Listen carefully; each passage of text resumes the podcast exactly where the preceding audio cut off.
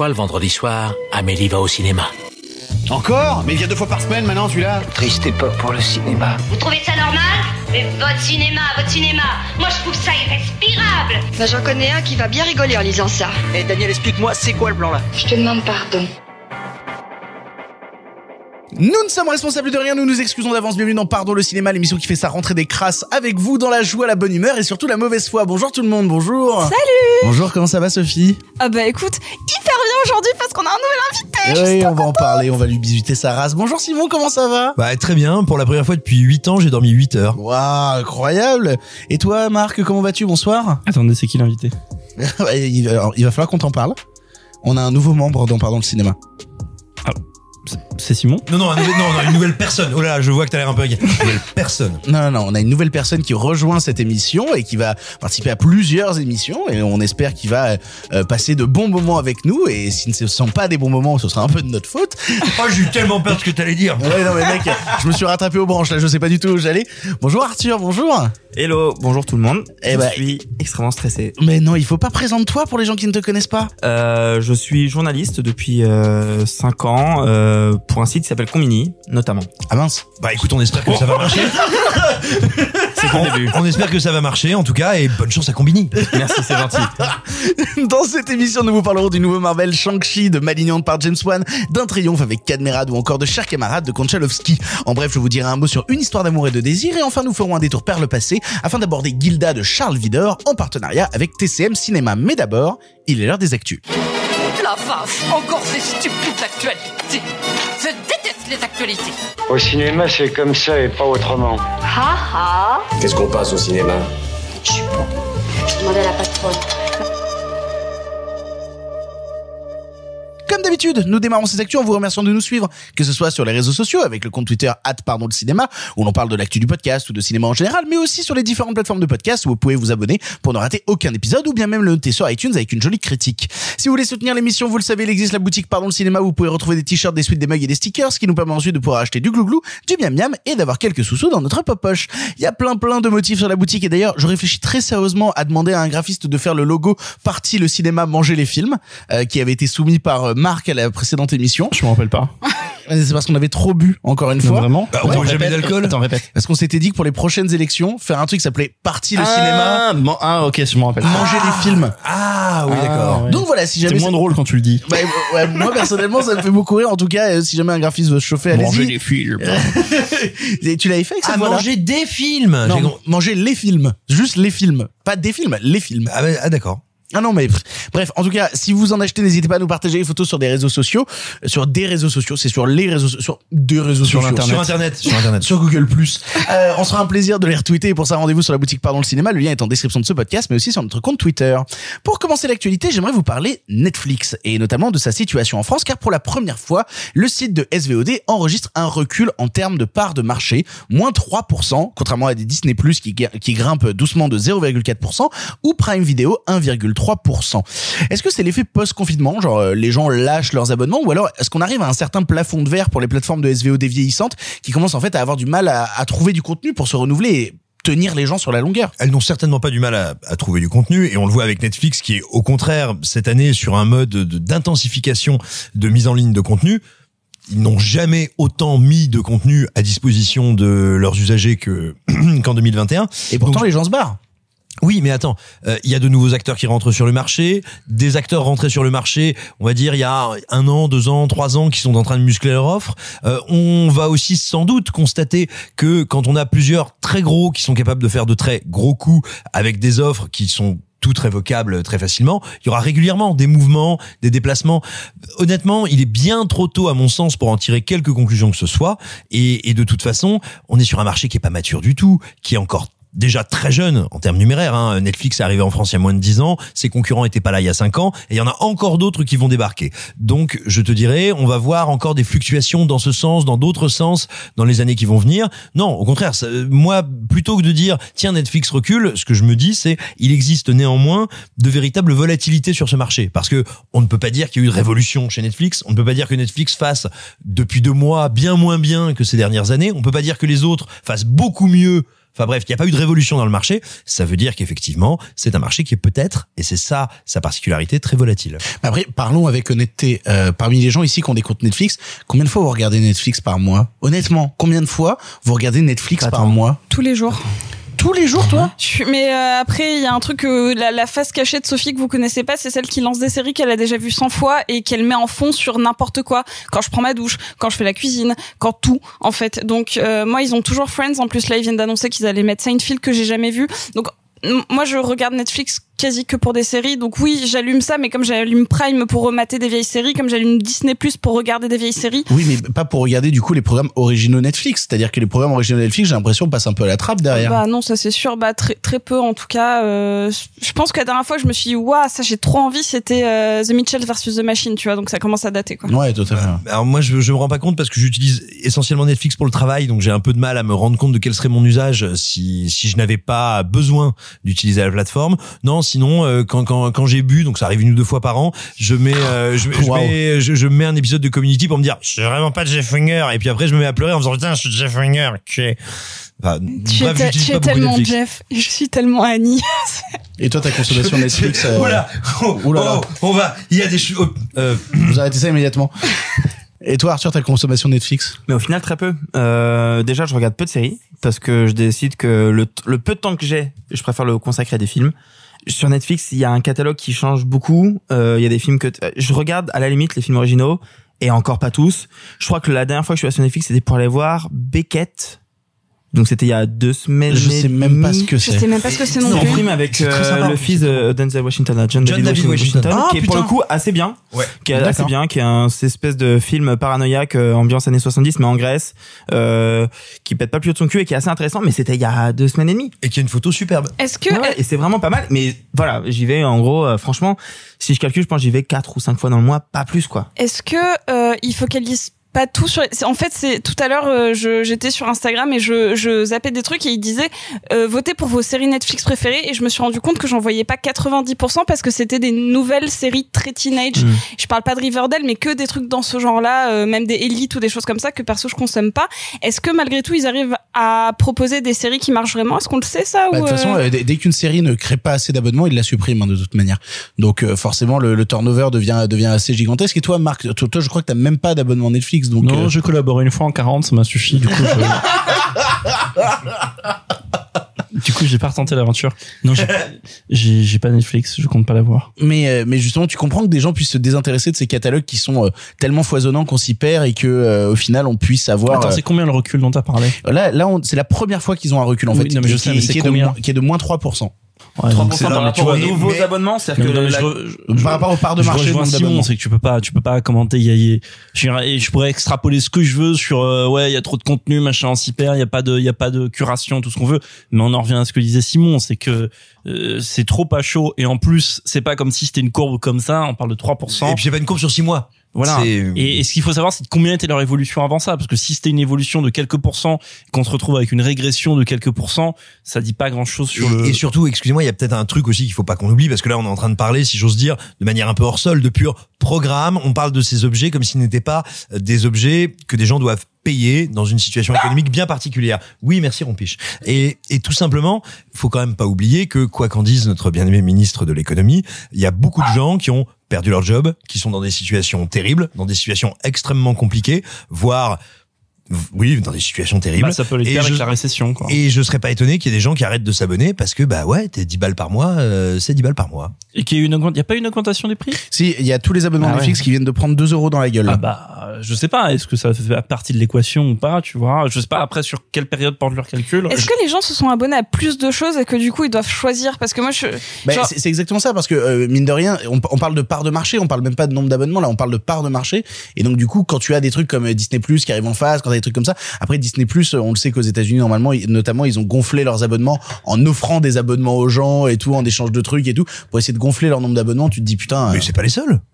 Bah, Netflix c'est la même. Hein. parce que je sais pas, vous êtes abonné à combien de plateformes vous? Euh, alors moi j'ai la grosse offre MyCanal, tu vois, où t'as dedans euh, Netflix, OCS, euh, euh, t'as euh, Ciné Plus, t'as Canal, t'as Disney Plus, t'as tout en fait dans un seul package à euh, 30 balles par mois. Je viens de faire de la pub pour Canal vite, il faut que je dise un truc euh, pour contrebalancer.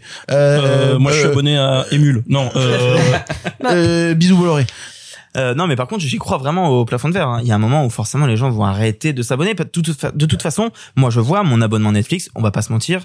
Je suis censé avoir que 5 comptes dessus. Et il y a une dizaine de personnes qui l'ont. Ouais, et, puis surtout, au le bout d'un moment, tu peux, tu peux pas faire voter les morts dans ce genre de truc là, tu vois. Tu peux pas avoir euh, un nombre de comptes où tu vas abonner des gens qui n'existent pas, quoi. Donc à un moment forcément il y a ce truc de on se partage tellement les comptes chacun. Par exemple moi je sais que j'ai un compte Netflix, euh, le compte ECS que j'utilise n'est pas le mien. Et il y a c'est un truc comme ça qui se tourne qui fait qu'il y a un moment forcément il y a un plafond de verre au-delà du fait que de toute façon de base il y a un, un plafond de verre. Oui, comme dans tout marché. Trois news random pour conclure. Premièrement, le film Top Gun 2 a de nouveau été repoussé, passant du 17 novembre 2021 au 25 mai 2022, sachant qu'à la toute base, il devait quand même sortir à la base fin 2019. Peur du Covid, envie d'une présentation canoise. Est-ce que de base on a de hâte, euh, enfin on a hâte de voir ce film? On veut Tom Cruise sur un putain d'avion euh, à Cannes, quoi. C'est pas ça Et qu'on veut. parachute, parachute sur Para- sans parachute d'ailleurs. mais, mais tu sais qu'il est capable de le faire, que qu'on peut avoir en, en ouverture Mais- à Cannes euh, 2022 Tom Cruise euh, qui arrive en parachute Mais- sur la croisette. hein. Alors, alors de un, oui, et de deux, à un moment pour le festival de Cannes cette année, il y avait eu dans les rumeurs Hmm. que c'était soit, soit, soit Fast and Furious, soit Top Gun, même si je pense que éditorialement Top Gun se prêtait peut-être plus au festival que Hmm. Fast, que Fast and Furious. Bah ils ont foutu Fast and Furious euh, sur la plage au Et final, tu surtout, vois. et surtout que bon, du coup, ça contribue un peu à l'arlésienne euh, Top Gun, que c'est vrai que c'est un projet. Bah déjà le film en lui-même de, de Joseph Kosinski, ça fait un bail que maintenant il est euh, achevé, sachant que le tournage avait été déjà repoussé de, de quasiment un an pour que Tom Cruise et les membres du cast apprennent à piloter les vrais euh, F-18 ou je sais pas ce qu'ils pilotent dans le film. Bref, Est-ce qu'il y avait le Kilmer dans Top Gun 2 euh, oui, oui, je crois qu'il fait une petite apparition. ouais. D'accord. Et, euh, et le projet en lui-même, il a quasiment 10 ans parce que c'était le dernier projet qu'avait entamé euh, Tony Scott avant de décéder en, en, en 2012. Enfin, entre guillemets, le, le, le dernier ou l'avant-dernier, parce que l'autre truc qu'il avait fait, c'était superviser la conversion 3D de Top Gun. Et ça, c'est une petite parenthèse. Si vous avez l'occasion de voir Top Gun 3D en 3D, c'est un sacré ride. Non, non, vraiment, c'est très impressionnant. Euh, voilà, c'était fin de mon intervention tout à fait pertinente. Mais on a envie de le voir Top Gun 2 Moi je vous avoue que je sais pas du tout si ça me chauffe, sachant qu'en plus il y a pas Tony Scott derrière. euh. Moi personnellement, un vieux gourou qui fait un spot pour l'armée américaine, ça m'intéresse pas beaucoup. Non, ce que j'attends, c'est que Tom Cruise soit euh, trop vieux vraiment pour ses conneries, qu'il ait besoin d'une petite opération de la hanche et qu'à nouveau il se mette à travailler pour des réalisateurs. Oh, non, mais la par violence. contre, Simon a raison, ça, c'est ça. Et moi, je crois qu'on avait déjà, on n'avait pas déjà eu un, on, on un avait sur- fait une émission où la, toute la partie du passé était consacrée à Tom Cruise. Voilà. Et donc, on avait parlé de, est-ce qu'en effet, Tom Cruise a arrêté d'être acteur, etc., est devenu ce genre de, De cascadeur. truc de Buster Keaton. Mais d'ailleurs, ça, regardez, vous avez peut-être vu, euh, la vidéo du tournage de Mission Impossible, je sais pas comment il s'appelle. Le 7. Voilà. Il a pas de nom. Non, c'est le 7. de Mission Impossible 7 avec une, une locomotive qui s'écrase euh, après un pont, etc. Bon, hommage direct à Buster Keaton, dont euh, Tom Cruise est aujourd'hui l'héritier. Mais c'est vrai qu'à un moment, il va se poser une question. Qu'est-ce qui va devenir de Tom Cruise qui, euh, pour ceux qui le savent pas, a été, mais ça on l'avait dit dans l'émission, un acteur immense jusqu'au, va dire, milieu des années 2000. Bah, Jusqu'au moment où il a vrillé pendant le tournage de La Guerre des Mondes et que pendant la promotion il faisait que la promotion de la et après, scientologie. après, il a fait Valkyrie qui est super, hein, mais... euh, Oh. Ah si, je- Bah, lui est très bien dedans, c'est encore un comédien. Mais euh, moi j'ai hâte en fait, je sais pas pourquoi, c'est un peu mon, mon rêve, c'est que euh, Paul Thomas Anderson, genre le prenne comme euh, il avait pris en contre-emploi dans Punch Drunk Love euh, Adam, Adam Sandler, Sandler. genre en mode je reprends un acteur qu'on considère Oui, qui comme il avait fait dans Magnolia aussi d'ailleurs. Alors dans Magnolia, euh, Tom Cruise avait encore la côte. Il Ah était oui, encore mais c'est un contre-emploi aussi, c'est ça que je veux bah, dire. je Alors, suis non, pas mais- sûr que... Enfin, il fait Non, Tom mais- Cruise dans le film, hein. Oui, Dans mais, Magnolia. oui, mais à l'époque on le savait pas. Non mais je suis oui, oui bah, il fait non. ce que les gens Non, mais de projettent de, Tom Cruise. Oui, mais de toute manière, en fait, Magnolia, ça, enfin, on va pas revenir dessus, mais c'est, Si. c'est- c'est- euh, oui, toujours. mais c'est, C'est euh, formidable Magnolia. Bien sûr, c'est un de mes films préférés de tous les temps. Mais C'est une euh, très jolie fleur. Aussi, non, mais c'est un, c'est un film qui est, qui, qui n'est pas porté par Tom Cruise. C'est un petit rôle Non, dedans. film choral, comme- c'est un film choral. Donc voilà. Non, j'ai envie qu'il fasse comme avec Adam Sandler, qu'il le prenne finalement vieillissant pour en faire un espèce de contre-emploi de l'extrême. Moi, c'est le seul réalisateur avec qui j'ai envie envie de voir Tom Cruise là tout de suite. Après, t'as ça, et de l'autre côté, tu vois, t'as en effet tout ce truc de dire bon, en effet, euh, avec Tom Gunn, ça a pas amélioré le, le on va dire le, la carrière de, surtout que maintenant il va aller dans l'espace avec Doug Liman. Mais par contre, de l'autre côté, t'as toujours ce truc fascinant dans dans dans dans dans dans, dans- sur Tom Cruise qui est que Top Gun 2 par exemple qui aurait pu être un film de franchise mais en fait c'est pas une franchise c'est un, un film de plus de la franchise c'est pas Top Gun la franchise c'est Tom Cruise Tom Cruise est une et que franchise en Tom. Cruise aujourd'hui, bah ça on l'avait déjà dit à l'époque, mais Tom Cruise c'est le seul acteur hollywoodien qui aujourd'hui porte un film tout seul. Il y a besoin Non, de rien non, non, c'est pas. Alors, euh, je suis désolée de te couper, hein, mais c'est faux ce que tu dis. Bah, qui d'autre? Alors, Rock The Rock. En fait, le seul acteur bankable aujourd'hui, c'est The Rock. Mais et The Tom Rock, Cruise rapporte arrive pas la juste thune. après. Tom Cruise, il rapporte pas la Euh, tu déconnes. hein. c'est- The- The- c'est The The Rock, Jungle Cruise ont été là à dire, euh, ça marchera pas et tout. Ils viennent de- d'annoncer Jungle Cruise 2. hein. Vraiment, mais- ju- juste parce que euh, Tom Cruise. Parce que The, Rock est super bien payé, attention, mais The Rock, je suis pas sûr que ses films rapportent autant que. Si. Non, mais je te le dis, en fait, c'est. Et c'est. à chaque euh, fois, il y a Emily Blunt en duo. C'est-à-dire Edge of Tomorrow, il y a Tom Cruise et Emily Blunt. Jungle Cruise, c'est The Rock et Emily Blunt. C'est vrai. Mais non, mais en, en vrai, de vrai, réfléchissez aussi, genre, vous les auditeurs, quel acteur aujourd'hui fait vendre un film sur son nom? Et vraiment, Tom Cruise arrive après. Mais c'est The Rock Ah, en mais The numéro Rock un. fait des chier de petits films que personne, enfin petits. on C'est pas vrai, c'est pas vrai. Non mais Plus regarde le, maintenant. le Plus Die maintenant. Hard, le sort de Die Hard avec un incendie dans la tour vide là. Mais ça petit mais ça a marché. Et ça a petit marché. film. Et ça a Non mais marché. Non, mais attends, comme même- Rampage, qui s'en rappelle, Mais Ram- qui s'en Rampage- rappelle trois ans après. Rampage, ça a marché. On- en fait, on s'en fiche de ce que le, le, le film, et je bossais chez Warner à l'époque, je m'en souviens, le film a marché. Parce Oui, que mais tu peux vendre un ans après. Non, mais. Oui, tu mets on s'en n'importe fout de s'en rappeler quand ça fait de l'argent euh, à l'instant on, T. on parle de bankable, Oui, on oui, parle oui. pas de mémorable. Hmm. C'est The Rock et le seul aujourd'hui, parce qu'il y en a plein euh, quand j'ai ce débat qui me disent ouais non mais DiCaprio, mais non, bien sûr que non, Non, DiCaprio, DiCaprio, il, fait, il fait plus il fait plus vendre sur son nom. Mais tu peux me dire des des, des chiés d'acteurs ou d'actrices, genre même un Tom Hanks, c'est pas vrai. Ils ne vendent plus sur le nom. Il n'y a que The Rock et Tom Cruise arrive un peu après, mais parce qu'il ne fait que des films qui sont déjà identifiés. Ça- alors que The Rock peut Non. faire un Rampage, Jack Reacher, ça l'était pas forcément au départ. mais ça Et ça a pas marché. Si Jack Reacher, le premier, il a ça bien marché. Bah non, c'est non, c'est un il petit- a- non, budget, Non, il a justement pas marché. C'est bien pour ça qu'ils ont mis 6 ans à faire une suite. Mais c'est un que- petit budget, il a rien coûté le premier, il Ouais, a coûté il n'a 50 pas bars. marché. The Rock, tous ses films arrivent à être au moins à minima rentables sur son nom. Non, mais en revanche, il y a une particularité de Tom Cruise, c'est que c'est le seul qui fait des films qui racontent sa vie. Oui, Il bah, commande sa vie à l'écran. C'est incroyable. Je veux dire, Même l'abominable Jack Reacher 2, c'est Tom Cruise qui me dit, bon alors j'aimerais raconter que même quand je suis pas vraiment le père, je suis un bon père, rien à voir avec un monde divorce, et par contre on va mettre ça dans Jack Reacher. et puis il y a la momie. Non mais par contre, euh, je suis en train de me refaire tous les James Bond et j'ai été très déçu de regarder Octopussy, donc euh, à milieu années 80, qui commence par une cascade littéralement que Tom Cruise a fait 30 ans après et tout le monde va s'est extasié devant. rafraîchir la mémoire parce Euh, que j'ai pas un James Bond souvenir. qui saute sur un avion qui s'envole Ah oui. et Ah, bah euh, oui. s'accroche à l'aile et l'avion s'envole. Alors ok, cascadeur, sans doute encore l'école des, des cascadeurs de Bah, C'était Roger Moore, autres, donc mais- c'est même 15 cascadeurs. mais il n'empêche que tu te dis déjà en 80, on fait déjà cette cascade. En fait, été très déçu de me dire ah mais merde en fait Tom Cruise en fait quand il l'a fait 30 ans plus tard, il a juste refait. Alors OK, c'est lui qui l'a fait. Mais bien sûr, le- Mais en fait, le, le- en fait, les on cascades nous que Tom- vend un truc les avec cascades- Tom Cruise qui fait ses cascades. Les En fait, il y cascades a que Tom Cruise fait, elles étaient déjà faites avant. La différence, c'est que c'est lui qui les fait. À l'époque où Oui, dans James bon. Bond, c'était la bagnole qui se retourne sur le pont, etc. C'était, euh, je sais plus Rémi Julien ou d'autres. Bon, Oui. bref, euh, c'est vrai que maintenant c'est lui qui les fait. Après, qu'est-ce que ça Oui, change mais- dans le film? Sachant que les trois quarts du temps, quand tu vois le, mais après, on va arrêter là-dessus parce que je passe trop, trop de plomb. Mais dans On, Mission, on- on est vraiment très très Non, long sur cette news random, c'est incroyable. Mais non, mais sur Mission, tu vois, on avait tout un patin couffin sur Mission Impossible euh, 6, je me rappelle Fallout, sur Oui. le fameux saut Halo, le Halo Jump qui fait Ouais, entrer haute altitude, ouais, ouais. machin, un an de préparation pour faire ce saut. Qu'est-ce qui se passe dans le film? Bah, il y a un saut qu'il fait lui-même, en effet. On a tous vu le vidéo avec le making of, etc. Puis la caméra elle panote et après il y a une tempête en image de synthèse. Donc ça a aucun intérêt.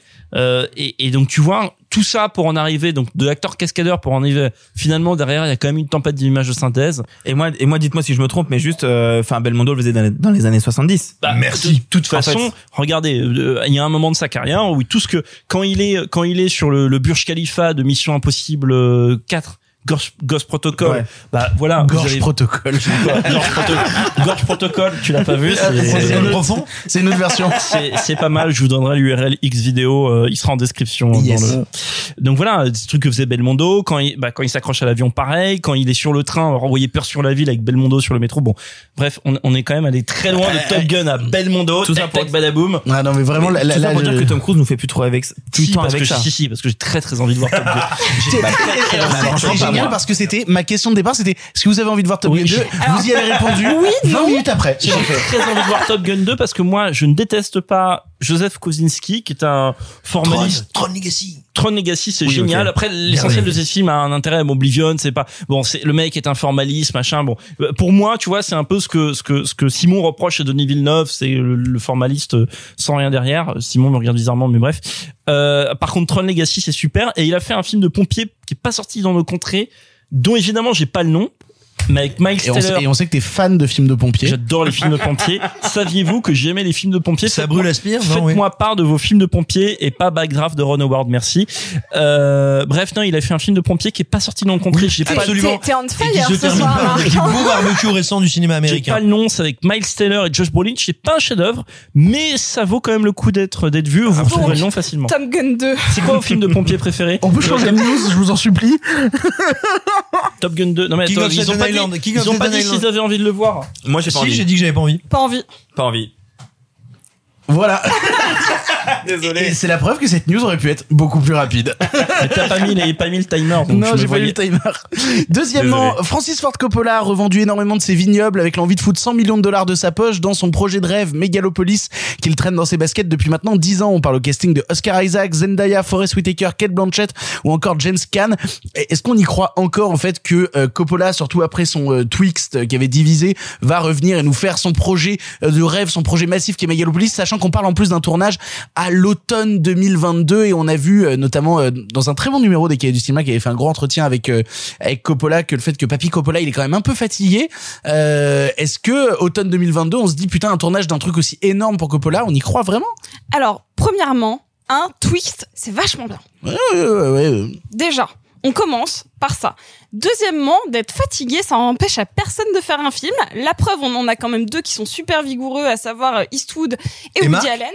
Et Marc, et ça fait trois, t'as Mais raison. ils sont pas fatigués. Il est vraiment fatigué. Il est vraiment fatigué à ce point Euh, que- Moi, j'ai interviewé Woody Allen il y a 4 ans. Euh, je, ah, je, bon, il avait les yeux qui se disaient merde et il aurait pas fallu lui faire claquer Alors, les genoux. Hein. Ses, ses, ses yeux se disent merde depuis littéralement très très longtemps. Hein. Mais bref, peu importe. Et pourquoi pas? Enfin, en vrai, est-ce qu'on n'a pas envie de voir un... Moi, j'a- j'adore les films Testament, en vrai. Euh, et je parle pas, genre, qui va forcément mourir dans les deux ans qui viennent, hein, mais juste, est-ce que un film Somme, s'il le porte depuis très longtemps, moi, c'est quelque chose qui m'intéresse. J'ai du mal à l'imaginer à son âge partir dans un projet aussi immense Il que Megalopolis. déjà, un, il est pas aussi vieux que les deux autres? Si? Non, il est Non. plus, un petit peu plus jeune. Il est 82. Il est Bah, 82. Comme il est Scott, plus jeune, ouais. Oui, donc bon, euh, au Ah, c'est final... vrai que Ridley Scott il sort deux films en deux mois là. Il a 82 ans aussi. Après, ouais, donc attention, pour ça. après, attention. Déjà, Coppola, c'est, en plus, t'as dit 10 ans, en fait, ça remonte un peu, hein. C'est, c'est, c'est quasiment 40 ans, euh, Megalopolis. C'est un truc qu'il entretenait déjà dans les années 80. Et ensuite, euh, c'est quelqu'un déjà qui avait du mal à monter sa trilogie, entre guillemets, de films expérimentaux, qui était L'homme sans âge, Tétro et Twixt, L'homme sans âge, quel chef-d'œuvre. Ouais. euh, qui sont des films bizarres, euh, un peu euh, ratés par certains aspects, fascinants par d'autres, parce qu'ils ils essayent de se demander euh, qu'est-ce que je peux apporter au cinéma numérique, moi, moi vieux cinéaste qui fait, euh, qui, qui a déjà fait le tour du cinéma, on va dire. C'était déjà des projets qui avaient été durs à monter alors que ce sont des petits films. Et entre temps, Coppola, se- se- depuis toujours, on en avait parlé dans l'émission sur Peggy Sue. Mhm. euh, Qui est un Coppola- super film. qui est un, qui est un super film et Coppola se trimballe depuis les années 80 cette image de paria d'Hollywood de mec qui a euh, qui a qui je vais reprendre la comparaison que j'ai lu je la cite à chaque fois sur un site internet mais qui est le mec qui entre la entre la la Betamax et la ou entre quoi entre le laserdisc et la VHS aurait choisi le laserdisc parce que c'est mieux mais en effet et entre le HD DVD et le Blu-ray aurait choisi le HD DVD parce que c'est mieux en effet mais voilà c'est c'est un mec qui constamment a fait le bon et le mauvais choix en même temps et donc c'est compliqué de suivre sa carrière et le problème c'est que lui il dit qu'il est prêt à mettre 100 millions de sa thune perso bon il Ah a non, pris- il a déjà vendu une grande partie de ses vignobles. Oui, mais oui, mais il est prêt. Mais le but, c'est le but, c'est pas ça quand tu finances un film. Tu vois, c'est ensuite d'aller. euh, Mais il s'en fout, c'est son dernier. mais en Mais fait, c'est marrant, c'est marrant à quel point, mais c'est marrant à quel point euh, Coppola, en fait, le, la carrière, le parcours actuel de Coppola, qui n'est pas sans le sou loin de là, mais rappelle un peu la fin de la carrière d'Orson Welles, qu'il y avait plus personne pour financer, il y avait plus personne pour financer ce qu'il ce faisait. Il y avait une vidéo super impressionnante de, de Coppola qui reçoit un, un prix à, à, à l'Hi-Fi aux États-Unis et il fait un discours, il dit qu'il a pas de thune. Mais, est- mais Billy Wilder, c'était pareil, non, mais- hein oui, oui, non, mais ce que je veux dire, c'est que tu vois, le, le discours d'Orson Welles, t'as tout le monde dans la salle, t'as tous les plus grands cinéastes qui étaient là en mode Orson Welles formidable, personne lui a donné de l'argent, personne lui a permis de terminer les films qu'il devait faire. Et, et Coppola, c'est un peu ça. Après, euh, là, euh, là, il annonce une sorte d'embryon de casting, etc. Euh, mais On euh, sait que James Caan a déjà dit oui pour le coup. oui, après, tu, Oui, après, il a que ça à foutre. je- Moi aussi, j'ai déjà dit oui. je, ne sais, je ne sais pas si tu montes un film sur James Caan aujourd'hui. Je crois que Ah la bah ça rompt vite. Hein. Et je crois que la dernière dommage. fois que j'ai vu James Caan au cinéma, c'est dans Blood Ties de Guillaume Canet. Mais il a peut-être fait des films depuis. Ish. Mais euh, mais attends, attention. Après, si euh, si le mec fait ça, évidemment qu'on est on est passionné par ça. Après, il y a toujours le risque d'accomplir un projet de longue date qui est, vous savez, quand Terry Gilliam finit enfin par faire son film sur Terry sur euh, Sur Don Quichotte. euh, lapsus révélateur sur, tout en sur, Amancha, oui. sur, sur Don Quichotte. Voilà, le problème c'est que à la fin t'as toujours peur d'en arriver à ah ouais c'était c'était pour ça. Je- Bon voilà, vas-y Arthur. Non mais je crois que je, juste au fond, je trouve ça très cool que pendant 10 ans, il ait vendu du vin à toutes les mères euh, célibataires de 50 ans de Californie mais attention, Je suis il pas une pour mère les revendre. Arthur. T'as acheté du vin de Coppola Mais il Ouais. est pas bon le vin Incroyable. Mais il est pas il bon. est pas bon. Il est Et pas tout le bon. sait. Tu et en peux fait, en trouver pendant au 10 ans, de Bibli, ok et je trouve ça incroyable que le mec pendant 10 ans ait tout investi dans la vigne pour au final se dire allez, Mais non non, il en avait déjà des vignobles au moment d'Apocalypse Now, il les avait hypothéqués Oui, pour terminer mais bon, le film. Ça fait Mais ça il est fait- pas bon, il est pas bon si vous voulez on en ramènera une émission mais il est pas bon le vin Ah, de- Après, pour, le coup, tu vois, euh, il y a des gens qui se posaient des questions quand il a fait justement le remaster là de avec le nouveau montage du Parrain 3 et tout. Si l'argent accumulé par ces projets-là ne servait pas justement à, pro- à produire ensuite de nouveaux projets Si, type si, ça- ça, fait, Megalopolis. si, ça fait, on va pas se mentir, ça fait tourner la trésor, ça permet des renouvellements de droits, etc. Parce qu'il est coproducteur des films via American Zoetrope, machin. Donc, mais le problème, c'est que quand tu vois que les restaurations qu'il entreprend, elles coûtent elles-mêmes, genre euh, Cotton Club, ça, je crois que ça coûte 500 000 ou un million de dollars, ce qui, ce qui est anormal pour un remontage. Euh, tu te dis que bon, après c'est depuis les années 70, c'est sa manière de concevoir l'économie des films, hein, mais Bah, moi, je te dirais un truc tout bête.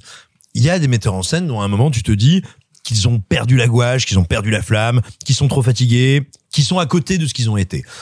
Moi, je suis navré, il n'y a pas un seul film de Coppola, y compris dans ces derniers, dont j'ai le sentiment qu'il n'est pas tel qu'il l'a pensé. Je suis pas un fanatique de Twixt, mais quand je vois Twixt, et euh, si vous regardez d'ailleurs euh, toutes les analyses qui ont pu en être faites et tous les reportages qu'il y a eu, toutes les interviews, vous vous rendez compte que quoi que vous pensiez du film, c'est précisément le film qu'il voulait faire. Il s'est pas raté, il a pas été à côté de ce qu'il voulait faire. C'est pareil pour Tétro, c'est pareil pour l'homme sans âge. Ce que j'entends par là, c'est que moi je n'ai pas le sentiment que c'est quelqu'un qui serait en du moins quand je vois ses dernières œuvres, en perte de ses moyens ou en perte de sa capacité à concevoir et à mettre en œuvre ce qu'il conçoit. Donc je suis très intéressé. Donc on résume par un oui ou par un non. Qui a envie de voir le nouveau Coppola? Moi. Moi, Bah moi, moi. bah, tout le monde. Bah bien voilà, tout le monde. on Donc a on a tous envie, mais on a peur. Bah, bien sûr, mais on a peut-être un peu peur. hein. on- moi, moi, j'ai- Non. moi, j'ai peur de est-ce que déjà il tiendra jusqu'à automne 2022, tu vois. Mais Mais oui. aimerait- est-ce qu'on aimerait pas voir Coppola Bah non, mais oui, dans hein. Top Gun 2 Ah, Allez, it's a deal. en train de piloter un avion, à lui tout seul. Est-ce qu'on verra le prochain Coppola avant Avatar 2 Bah non, Avatar 2 c'est dans un an, tout pile. Oui. Oui. C'est bien d'y croire. Enfin, dernière news random pour conclure, Michael Ken a essayé de pas cligner des yeux pendant 8 ans. Voilà, je, je vis pour votre regard autour de la table. Non, vraiment, c'est une news. Moi je du- sais quand il a cligné. Non, non, c'est une news euh, du, du Daily Mirror et tout, euh, où il a raconté ça, du fait que pendant 8 ans, il a essayé d'arrêter de cligner des yeux et que les gens de sa famille, euh, notamment sa mère, pensaient qu'il était fou. Parce Oui, qu'il voulait il a plus totalement échoué. Ah bah, bah oui. Bah, attends, Non, j'ai- non, parce que moi quelqu'un qui arrête qui me dit ça, je pense juste qu'il est con. parce que physio- physiologiquement, en fait, ça devient compliqué. Au bout d'un moment, tu vas faire quoi? Tu vas avoir de la corne sur les yeux? J'ai essayé de pas cligner les yeux, le juste le temps que On tu vient- racontes on ta news. Et vraiment, j'y arrive pas. Hein. Donc, euh, je vois pas comment c'est. 8 ans Est-ce 8 qu'il ans. a- Est-ce qu'il a expliqué pourquoi il a fait ça? Non. D'accord. Non, juste à un moment, il s'est lancé ce défi-là et puis il a pas réussi. Pourquoi You pas know. Est-ce qu'au moment où il a échoué, est-ce qu'au moment où il a échoué dans sa tête, il y avait le gif de lui-même avec I failed you, Mr. Wayne. Et moi je peux te dire à quel moment il a cligné des yeux, c'est très précisément pendant le tournage du dernier chasseur de sorcières. Ce film dans lequel il arrive, il fait Hello, Mr. Kessel. Et puis là, il fait Oh, I have a problem. Et il dort pendant tout le film. Là, il cligne bien. Il y a que toi qui l'as vu ce Il y a film. que toi qui as vu le dernier chasseur de Putain, mais sorcières. pourquoi personne regarde le film où Vin a de la barbe Bref, attaquons les films du présent. On a été très très long sur les news, on s'en excuse et en même temps c'était rigolo. On va parler d'un film Marvel, youpi. On va parler de Shang-Chi.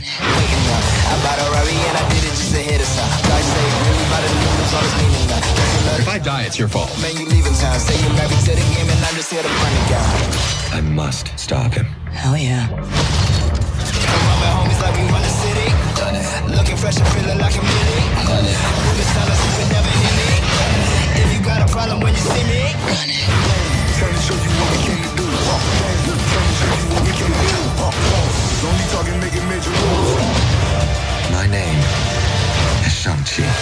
Shang-Chi. Shang. Shang. Shang. Shang. S-H-A-N-G. Shang. That's what I said. Shang-Chi, nouvelle production du MCU réalisée par Destin Daniel Cretton, nous propose de découvrir un nouveau personnage de l'univers Marvel. Sean dit Shang-Chi, interprété par Simu Liu, qui après s'être exilé aux États-Unis va devoir retourner en Chine pour affronter son père, le terrifiant Wenwu, joué par le merveilleux Tony Leung, chef de la mystérieuse organisation des Dix Anneaux.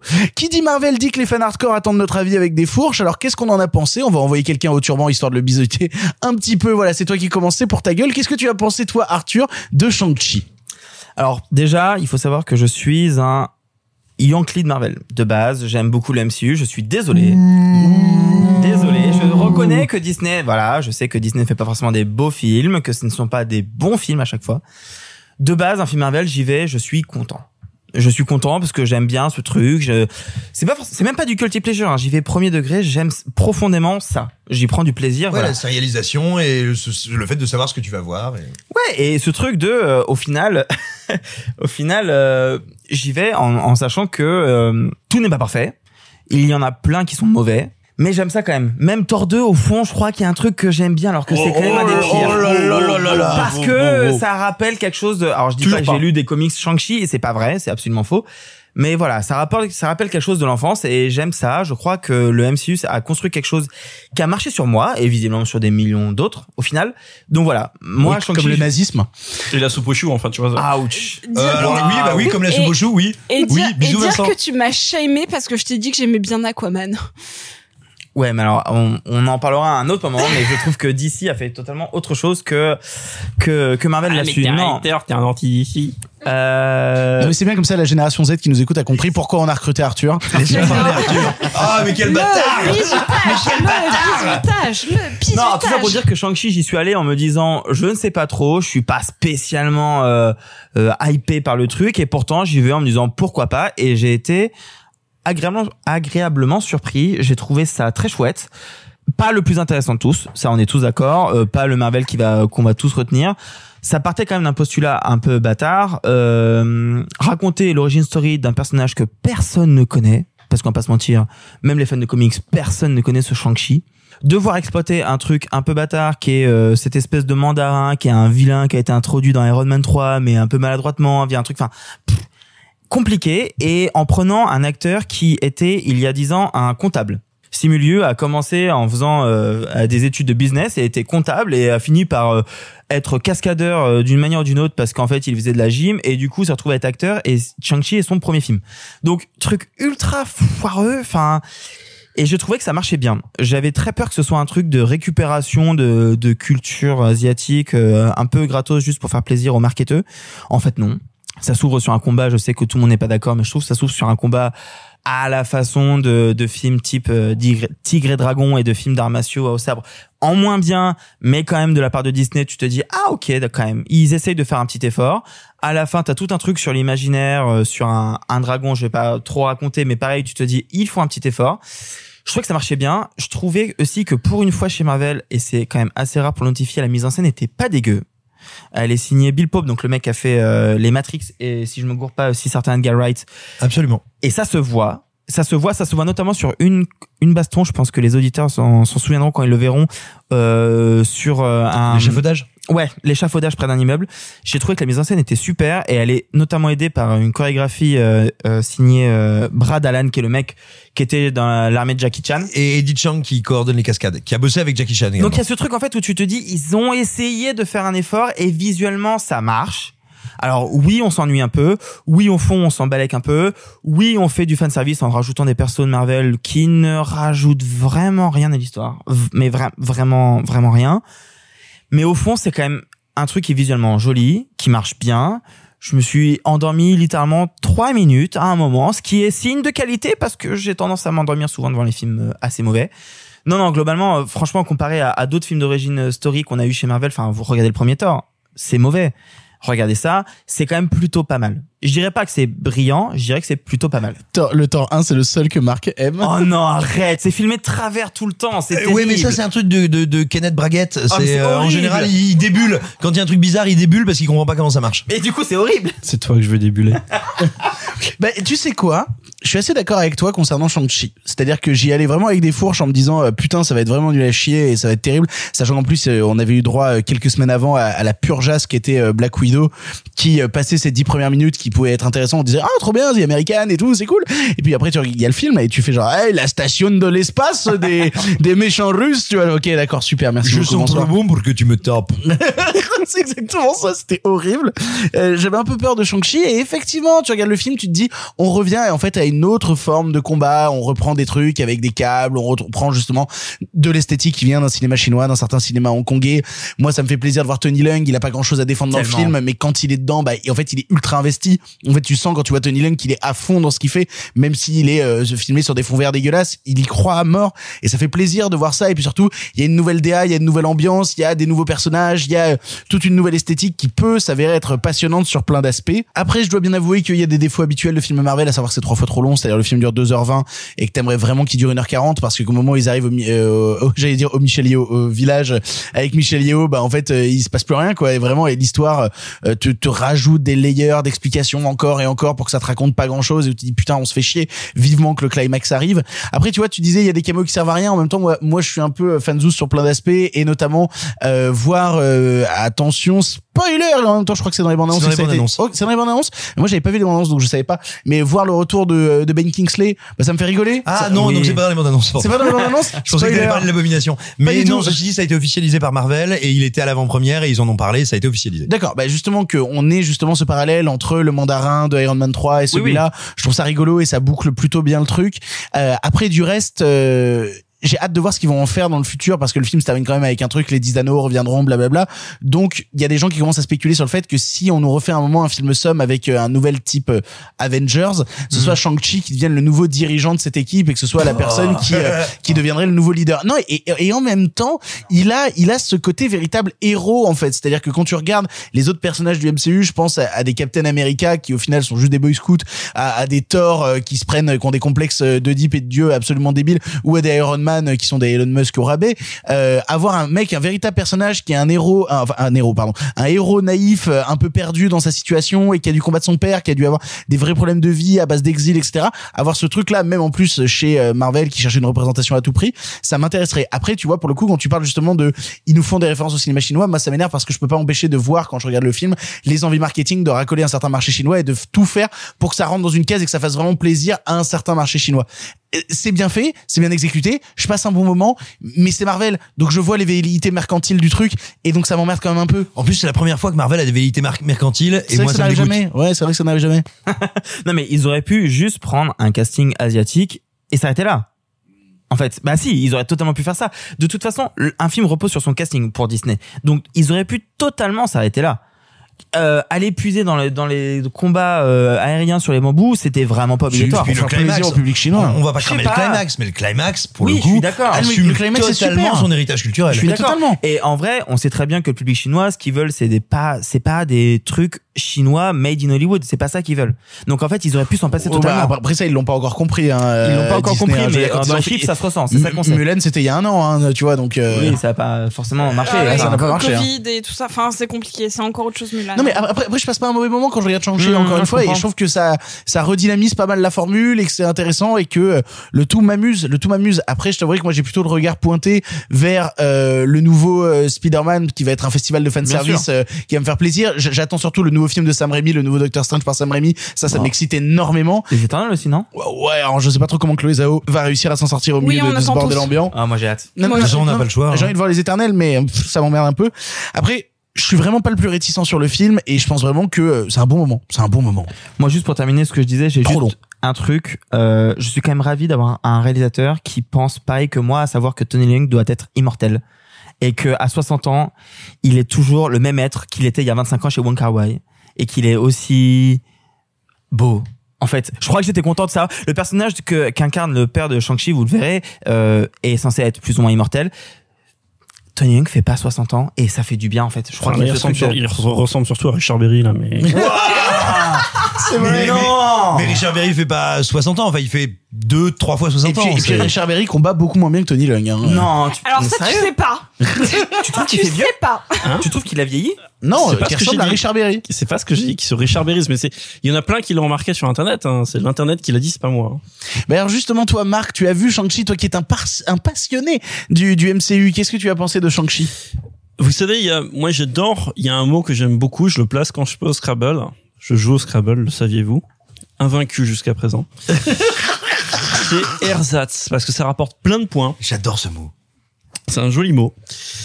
et voilà, vous avez ce film qui représente exactement, pour moi, la définition d'un ersatz, c'est-à-dire un produit de remplacement de moindre qualité, euh, quelque chose qui et, le, et souvent quand les ersatz ont eu lieu, c'était voilà pendant des périodes de pénurie, pendant des périodes de guerre, etc.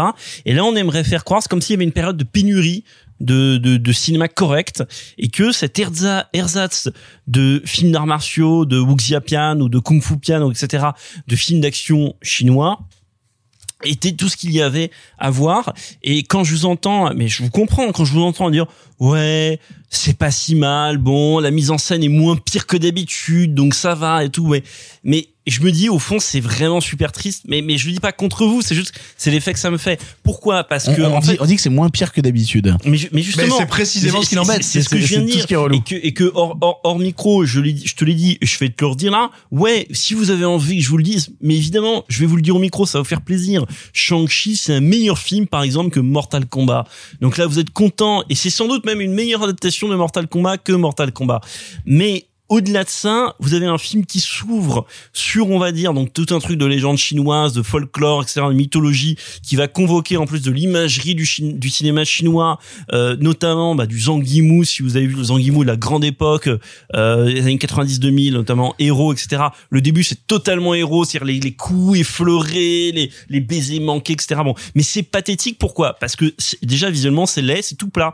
T'as beau avoir, mais c'est un des films les plus laids du MCU. T'as beau avoir un Oh, mais, si, regardez, c'est un film qui a, qui a, ce qui, qui a une image qu'on appelle flat. C'est-à-dire c'est tout plat. Il y a, oui. il y a pas de relief. Dans, alors c'est encore pire dans les scènes qui se passent à San Francisco. C'est-à-dire c'est, du niveau de, de l'esthétique, vous savez, pub euh, quand il y a des trucs tournés dans la rue. Mais tu sais que c'est moi ce qui m'emmerde justement sur le climax que je trouve très réussi en termes de mise en scène mais qui en termes de photo n'a plus rien. C'est gris sur gris en fait a- alors qu'il pourrait Il jouer n'y a pas de, il y a pas de relief. C'est le le, principe. le cinéma chinois justement est fait de couleurs très marquées, très saturées et là elles y sont pas, Il y a- il pas de relief. Et tu vois, tu parlais de la scène des, de, de la baston sur l'échafaudage à Macao, euh, qui est une scène entre guillemets on a déjà vu visuellement parce que c'est à peu près le même dispositif qu'il y a dans Skyfall, qui sauf erreur de ma part avait aussi une, Alors oui, il y a une scène à Macao, mais ça n'est pas la scène à laquelle tu penses. Ça se passe à Londres quand il y a la scène en, avec les néons. en, en Mais- ombre chinoise, mais, mais c'est à peu près le même dispositif de mise en scène avec des écrans, etc. Et le film, il fait vaguement référence. Mais ça reste plat. Il y a rien qui se, il y a rien qui ne détache l'arrière-plan du premier plan parce que bon dessus t'as des couches d'images, etc. Et quand même, même, je vais vous dire, oui, on a fait entre guillemets un progrès, si vous voulez, dans la mise en scène parce que on est passé d'une époque où il y avait des combats surdécoupés dégueulasses à on va dire la Captain époque Captain America Civil War où euh, de mémoire je crois que c'était Alexander Witt qui était euh, si, si- je dis pas de conneries hein, Il me semble bien. euh, mais je me trompe peut-être. Hein. Cinéaste de seconde équipe, enfin resteur de seconde équipe. Et ensuite, on est passé à la mode proto John Wick, où du coup, on faisait euh, comme par exemple, vous l'avez dans dans quoi on a vu du proto John Wick chez chez Marvel? Je vois pas. Ouais, je vois pas non plus. Ah non, je mélange avec, vous voyez, je mélange les licences, je mélange avec euh, Harley, Harley Quinn. Ah oula, oui. Mais mais c'est la même merde. Ouf, bref, non. Mais dans, Pas en- dans tous les cas, pas dans, dans tous les cas, on est en effet passé d'un truc surdécoupé à un truc, on va pas dire sous-découpé, on va pas dire découpé normalement non plus, mais qui en effet laisse vivre un peu certains moments de baston. Et comme l'a dit, comme l'ont dit Arthur et Simon, ça je veux bien. Victor. Sur Si, si, il a parlé d'un truc sur les bastons. Ah bon? Oui, t'es sur le chorégraphe. C'est ce que je disais, c'est vrai. Le chorégraphe, le régleur. Bref, euh, sur le justement, qui a peut-être un souci sur la chorégraphie, etc. Qui bon, mais le problème c'est que jamais non plus la mise en scène vient vous montrer un truc que vous n'avez jamais vu auparavant et le problème c'est que tu as des moyens qui te permettent de le faire. Et tu vois quand là il y a Twitter, je voyais une semaine une scène d'un film d'action hongkongais avec deux mecs qui se battent à la tronçonneuse et une scène d'action que j'ai jamais vue dans ma vie littéralement en termes de mise en scène et on faisait ça il y a 30 ans et que je Suivez le compte A Perfect Headshot. Exactement. Et que là, je me retrouve avec deux mecs qui se tapent sur un, enfin deux ou plus qui se tapent sur un fond vert et que je me dis, ok, il y a des trucs intéressants, vaguement en chorégraphie. Et de l'autre côté, je me dis, attends, Matrix Reloaded, c'était quasiment 20 ans. Dire la régression de cinéma qu'on a fait pour en arriver là, pour pour parler d'un film qui mêle arts martiaux à images numériques, à cinéma grand public, etc., etc.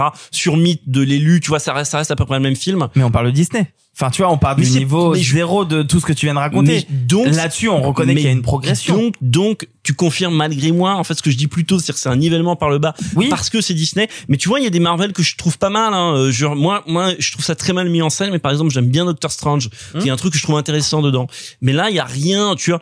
Mais, mais en effet, par contre, je vais me dire que ouais, c'est pas le pire des Marvel que j'ai vu parce qu'il y a Thor 2, parce qu'il y a Black Widow, parce qu'il y a Ant-Man 2, etc., etc. Oh, Même Ant-Man 1, hein. Euh, Waouh. Alors, Non mais, Oh, mais- moi j'aime bien Ant-Man. mais- mais donc on parce va, que on- tu dis jamais du mal de on, Paul on- on Rudd. va se livrer à du relativisme terrible, mais moi je trouve ça juste désolant parce que du coup c'est ça qui va faire peut-être office pour les générations futures de euh, de grand public, on va dire américain, occidental. Le qu'est-ce que- à quoi ça ressemble un film de baston euh, orienté asiatique euh, pour pour on va dire euh, voilà avec toute une mythologie asiatique, alors que pour la génération des années 2000, euh, bah tu vois. Pour mon époque, c'est l'époque où il y avait Tigre et Dragon. Je dis pas que c'est mieux, mais enfin Ah, si c'est- non. mieux. Si c'est mieux quand même Tigre et Dragon. Non. Ou Héros. si, si, si, si, non, si, non, non, non, non, c'est le seul film qui est aussi surestimé que le Non Beaujolais mais nouveau. attends, attention. Ti- Tigre et Dragon, attention, Tigre et Dragon, ça reste quand même de la soupe très occidentalisée, machin, etc. Mais tu, tu sais quand même, même la, la Grande Muraille de Zhang Yimou, c'est mieux que que que, que Ouais, bah, t'es en train de dire en fait que les États-Unis font encore une fois de la réécriture historique euh, du Mais cinéma, quoi. en- non, mais après c'est juste qu'ils essayent. Et, et, et moi, évidemment, je, alors, je suis pas devin. Je pense que ça va se planter au box-office chinois parce qu'après, quand tu regardes ce que vraiment les Chinois imaginent être un box-office chez eux, vous, vous- si vous êtes chez vous, vous ouvrez YouTube, vous tapez The Monkey King 2 trailer pour Oui. voir à peu près à quoi ça ressemble ou The Mermaid. Vous allez vraiment voir qu'est-ce que c'est un blockbuster chinois et à quel point on est à 100 000 lieues dans un truc comme Shang-Chi et qui moi me paraît inintéressant, feignant et juste chiant. Et la dernière chose, ouais, il y a beau avoir Tony Long, on aime tous Tony Long. Ok, monstre de charisme Tony Long.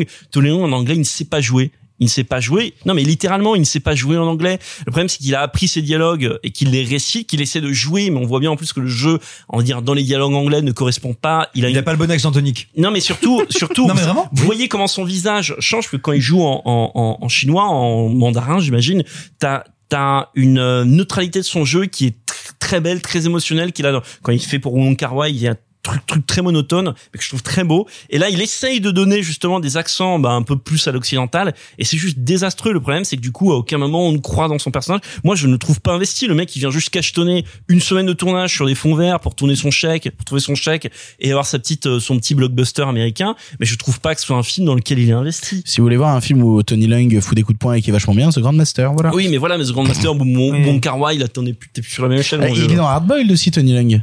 Non C'est moi qui dis Euh, si, si, Tony, Tony Lang, il est dans un boy. Mais par contre, attends, il y a juste un truc, c'est que les films euh, Marvel, mine de rien, sont à majorité destinés au public américain et les publics américains ne regardent pas les films qui ne sont pas anglophones. Mais alors, mais On on, le s'en- sait. on, on s'en fout parce que de, de, de Non, un, ça peut être doublé coup- et de deux, les, tu sais, les films dont je t'ai parlé, ils étaient distribués par Weinstein aux États-Unis. Heroes avait été distribué par Weinstein aux États-Unis. Et Non, mais pas dans les proportions comparables. bah, t'avais quand même The Weinstein Company derrière. C'était Je suis le micro Et, et, et, et Tigre et Dragon, et Tigre et Dragon, Victor fait des immenses signes à, à Simon, mais assez agressifs d'ailleurs. Que Simon, il peut parler jamais dans le micro, il a toujours la tête à côté. En fait, il, il se destine vraiment à essayer Et- de parler à côté et du micro. par ailleurs, oui, en- là je parle dans le micro, là je parle plus dans le micro. Et par ailleurs, après, on Oh. va, ap- après on va laisser les autres parler, mais euh, ok, ça peut être destiné au public américain si tu veux. En quoi ça excuse donc cette photo, cette photo, moi, je, bon, ok, tu la trouves belle, mais il y a un grand nom de la photo derrière, mais mais moi je la trouve donc toute plate. Ces effets spéciaux qui sont indigents, je veux dire, c'est ignoble. Après, bon, en effet, les effets spéciaux de la plupart des, des prods euh, chinoises, ils sont pas euh, non plus incroyables. Mais euh, cette, cette paresse de la mise en scène, je veux dire, ok, sort des scènes d'action, il y a plus rien en matière de mise en scène. En quoi ça excuse ça? Simon pour conclure. Et j'ai un rapport ambivalent au film parce que je ne le considère pas comme un bon film. Néanmoins, bah, il s'est quand même passé un truc, c'est malgré sa longueur excessive, je ne me suis pas ennuyé. Je ne, je ne me suis pas ennuyé parce que bah, j'ai pas pu m'empêcher de me dire un truc. Je vais pas euh, paraphraser Arthur, mais du fait du travail des scènes d'action, du fait du travail d'une certaine dimension épique, notamment dans le dernier tiers du film, j'ai pas pu m'empêcher de me dire, bah moi, à 12 ou à 13 ans, j'aurais vu ce film-là, ça aurait titillé et excité ma curiosité énormément. Je serais allé chercher sur le web, j'aurais, je serais tombé sur un article d'écran large magnifiquement écrit où on m'aurait dit, eh bien, ce personnage a été créé dans les années 70 pour émuler Bruce Lee. Et puis, ce film, c'est euh, du Choi Ark du pauvre et du Zhang Zimu du pauvre. Et là, je me suis dit, putain, je veux absolument voir ces films. Et je trouve, je pense bien malgré lui, hein, je, je crois pas du tout que chez Marvel, il y ait une, une volonté de transmission noble et magnifique, mais je pense que véritablement, le film est à un niveau de qualité qui n'en fait pas un grand film, mais qui en fait une potentielle passerelle assez jolie.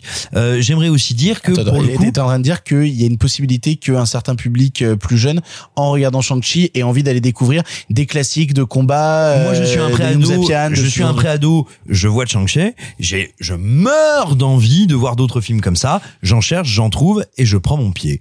Donc, à partir de là, si je veux, je peux pas être je, je, je, on va dire, je, je regarde mes défiances vis-à-vis du film avec quelques limites. Après, il est bourré de défauts. Euh, vous avez parlé de la photo. Moi, j'ai envie de dire un truc qui est une impression. Hein. Je suis pas en train d'affirmer d'affirmer quelque chose. Effectivement, la photographie est euh, effectuée par Bill Pope. Moi, j'ai l'impression que, en réalité, Bill Pope n'a n'a photographié que quelques séquences clés. Et c'est pour ça qu'il y a des séquences qui sont magnifiquement photographiées, parce qu'il y a quelques plans dans le film qui sont superbes, et qu'au sein régulièrement des mêmes séquences, on se retrouve avec du flat. Alors le flat, pour ceux qui nous écoutent, qu'est-ce que qu'est-ce qu'on appelle le flat? C'est quand, en réalité, au tournage, on éclaire tout en se disant comme ça en numérique, on va avoir le plus de données possible, et à l'étalonnage, on travaillera comme on veut. Ça donne une certaine latitude euh, pour retravailler l'image, mais ça donne une image effectivement très plate, avec très peu de choix avec très peu de, de parti pris. Euh, sachant que quand on éclaire, si j'ose dire, avec des vrais choix au tournage, bah certes, on a une image qui a beaucoup plus de caractère, mais on ne peut plus totalement la transformer. Voilà, c'est ça l'éclairage flat. Et l'éclairage flat, effectivement, la plupart du temps, c'est dégueulasse. Et indiscutablement dans le film, il y a des plans, notamment dans le climax. Tu disais le, climax, je le trouve très bien mis en scène, moi aussi pour le coup. Et, euh, et il est pas beau, c'est pas vrai. Dès que les dragons apparaissent, dès qu'on est sur les dragons, il y a des travails sur des clairs-obscurs, il y a des travails qui s'approchent de l'estampe, et ça c'est du pur Bill Pope, qui sont superbes. Et puis tu reviens dans le village et tu fais oh là là c'est Tom Tom et Nana ont la diarrhée quoi. Et et, et, et c'est tout le problème du film si tu veux, c'est que Tom Tom et Nana ont la diarrhée. Ouais mec t'as pas connu mon enfance. Bah j'ai connu Tom Tom et Nana mais j'ai pas vu celui-là. Ouais bah bienvenue en Auvergne. Et je suis auvergnat. Et euh... Waouh, il est obligé de préciser. Ouais, mais on sait jamais. tu. On sait jamais, tu vois, c'est un nectar le cinéma, quoi. Pardon, Et donc, euh, non, donc ce que je veux dire, c'est que je ne considère pas que c'est un bon film.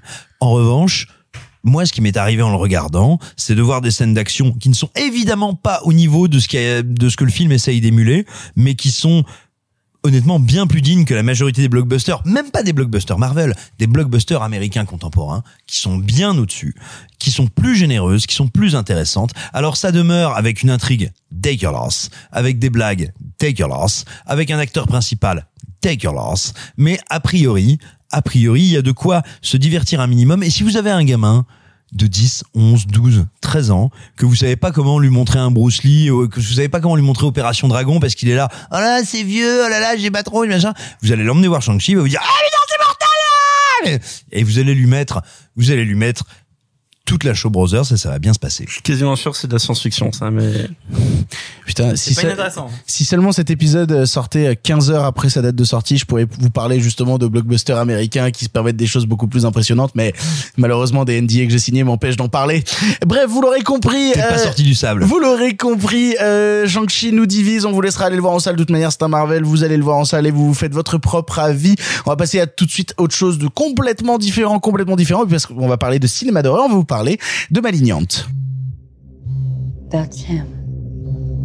He wants to talk to you.